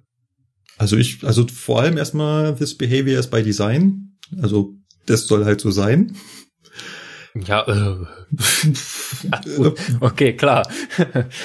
also es ist halt kein Fehler und äh, weist halt nee, nee. darauf hin, dass die äh, PCB womöglich keinen Zugriff auf die Hauptluftleitung hat. Also womöglich ist, liegt da ja ein Fehler vor, dass sie keinen Druck spürt. Also, also sagen wir mal so, es zeigt auf jeden Fall an, dass die PZB nicht betriebsbereit ist. Genau. Weil so, sobald einer der blauen Leuchtmelder oder solange der, sobald der blaue Leuchtmelder nicht mehr leuchtet, ist die PZB nicht betriebsbereit. Also genau. ist, da, da liegt irgendwo eine Störung vor. Wenn ich die PZB zum Beispiel lufttechnisch absperren würde, dann würde ja auch dieser 1000 Hertz Leucht anfangen zu blinken, weil ihm halt genau. dieses, genau. der Hauptluftleitungsdruck fehlt. Und darauf weist das Ding quasi hin. Ja. Und ich meine, klar, der leuchtet immer, egal was ich mache. Also wenn ich jetzt eine Schnellbremsung mache, fängt er an zu blinken. Wenn ich eine Notbremse ziehe, fängt ja. er an zu blinken. Bei einer Zugbremsung fängt er an zu blinken. Genau, äh, die PZB weiß es nicht. Sie kontrolliert nur den Druck in der HL und wenn der halt kleiner 3,5 bar ist, dann fängt er halt an zu blinken und signalisiert, Achtung, hier Hauptluftleitungsdruck kleiner 3,5 bar, Schrägstrich, PZB nicht betriebsbereit. So ja. kann man sich das denken. Genau, wie wir schon in der PZB-Folge gesagt haben, die PZB ist dumm. ja, ziemlich. Ja, und der wünscht uns frohe Weihnachten und einen guten Rutsch. Haben wir gehabt und frohes neues Jahr zurück. Genau. Willst du die nächste machen? Ja, gerne. Also eine weitere, ein weiteres Feedback haben wir noch vom Nico er bedankt sich erstmal für unseren super genialen Podcast. Vielen Dank. Und er hat geschrieben, dass er Azubi bei DB Cargo in Berlin ist und ähm, er hatte gefragt, äh, wie das in den USA mit den Bremsen geregelt ist. Und äh, er sagt dazu, dass die keine EP-Bremsen haben, sondern die haben das über die Einlösigkeit gelöst. Und aufgrund dieser Einlösigkeit fahren die Züge da wohl auch ziemlich langsam. Ja, ich glaube, das ist zusätzlich. Also sie fahren auf der einen Seite ziemlich langsam und auf der anderen Seite haben sie halt nur einlösige äh, Steuerventile und haben damit dieses Problem des äh, Druckabfalls in der Hauptluftleitung und das mögliche Überladen nicht. Genau. Kann ich auch nur so vorlesen, wie es da steht. Wie gesagt, keine Ahnung. Ja, nee, wir wissen es wirklich nicht. Also von daher, ja. ja. Und dann hat er uns noch äh, gleich nochmal was geschrieben und hat uns da eine Durchschlaggeschwindigkeit ausgerechnet, die also die Luft, ja, an Geschwindigkeit hat, sage ich jetzt mal, in der Hauptluftleitung. Also die Geschwindigkeit, wie lang ein Signal oder ein Druckabfall in der Hauptluftleitung bräuchte. Und er hat also geschrieben, dass die Durchschlaggeschwindigkeit bei circa 280 Meter pro Sekunde liegt. Das wären also bei 2,5 Kilometern knappe neun Sekunden. Also ich denke mal bei 2,5 Kilometern, er bezieht sich da auf die Zuglänge mhm. eines Güterzugs in den USA, was mhm. ja schon extrem lang ist. Das heißt, es würden neun Sekunden vergehen, bis das Signal vom Führerbremsventil auf der Lok am letzten Wagen im Steuerventil angekommen ist. Ja, also der, quasi das erste Millibar abfällt. Genau. Also bis das Steuerventil merkt, ah, hier passiert irgendwas. Ne? So muss man sagen. Nein, noch nicht mal. Also bis halt das erste Millibar abfällt. Beim ersten Millibar wird das Steuerventil noch nicht reagieren. Dann braucht es immer noch ein paar Sekunden, bis es dann irgendwann mal kommt, oh, der Druck fällt ja. Ja, stimmt. Und dann muss es noch die Bremsen anlegen und also das, die neun Sekunden sind wirklich nur die Zeit, bis halt der erste abfallende Luft hinten angekommen ist. Genau. Ja. Und er sagte halt, dass man den Wert gegebenenfalls verbessern könnte, wenn man den Querschnitt der Leitungen etwas vergrößern würde, aber so genau weiß er das auch nicht. Hm. Ja. Dann hat uns der Jakob geschrieben, auch per E-Mail. Er ist äh, offensichtlich noch nicht mit allen Folgen durch. Er ist gerade bei der Folge, wo wir über den signalisierten Zugleitbetrieb gesprochen haben, und da kann ich mich ganz grau dran erinnern, dass wir uns nicht so sicher waren, wo es solche Strecken in Deutschland noch gäbe, außer hier bei uns. Er meint, es gäbe noch äh, im Norden Strecken mit SZB-Betrieb von Neumünster nach Heide zum Beispiel. Diese Strecke ist allerdings mit Vorsignalen ausgerüstet. Mittlerweile aber er ist die Strecke noch gefahren, als äh, sie nur mit NE1 und NE2 Tafeln versehen war. Also noch ganz ohne Signale. Dann wäre es ja nur Zugleitbetrieb ohne Signalisierung. Ja, eigentlich schon, ne? Ja. Und dann gibt er noch den Verweis auf den Podcast Omega Tau. Auch den haben wir in späteren Folgen schon gebracht, ja. Und zwar hatten wir schon mal die Folgen zum zur PZB verlinkt, also zur Zugsicherung und zum Gleisbau. Und gerade die zwei Gleisbaufolgen, die fand ich damals ja unheimlich. Und äh, die fand ich ja damals sehr interessant. Also wer sich halbwegs dafür interessiert, was es für Gleisbaumaschinen gibt und was die machen, da reinhören. Die erklären das sehr gut. Genau, das eine ist Folge 160 und das andere Folge 161 mit dem Gleisbau. Können wir gerne nochmal in die Shownotes schreiben. Ja. Genau. Ich muss feststellen, dass unser Sendungsplan zu Ende ist. Ja, stimmt. Irgendwie Nein. kommt da nichts mehr, ne? Nö. Tja. Ja. Das war also die erste Folge Zugfunk. Wir hoffen, sie hat euch gefallen. Sie war, glaube ich, nicht allzu weit weg von dem, was ihr von Ipes on Air gewohnt seid. Für Anregungen, Kommentare und weitere Fragen sind unsere Social Media Kanäle die passenden. Nun ist es so, dass zum Zeitpunkt der Aufnahme das alles noch auf Ipes on Air steht. Ich hoffe, dass ich das meiste umbenannt bekomme. Was aber auf jeden Fall schon online ist und was funktioniert, ist die Webseite zugfunk-podcast.de. Da werdet ihr uns auf jeden Fall finden. Ja, und im Zweifelsfall könnt ihr uns auch noch äh, unter Ipson R erreichen. Das ist ja nicht aus der Welt. Ist ja nicht so, dass wir von unserer Vergangenheit nicht wissen wollen. genau. Ja. Die Sendungen werden auch alle online bleiben. Die könnt ihr euch auch weiterhin anhören. Es bleibt auch der gleiche Feed. Das heißt, wenn ihr Ipson R abonniert hattet, dann hört ihr jetzt auch auf dem gleichen Feed den Zugfunk-Podcast. Gut. Dann würde ich sagen, verabschieden wir uns. Ja. Danken uns fürs Zuhören.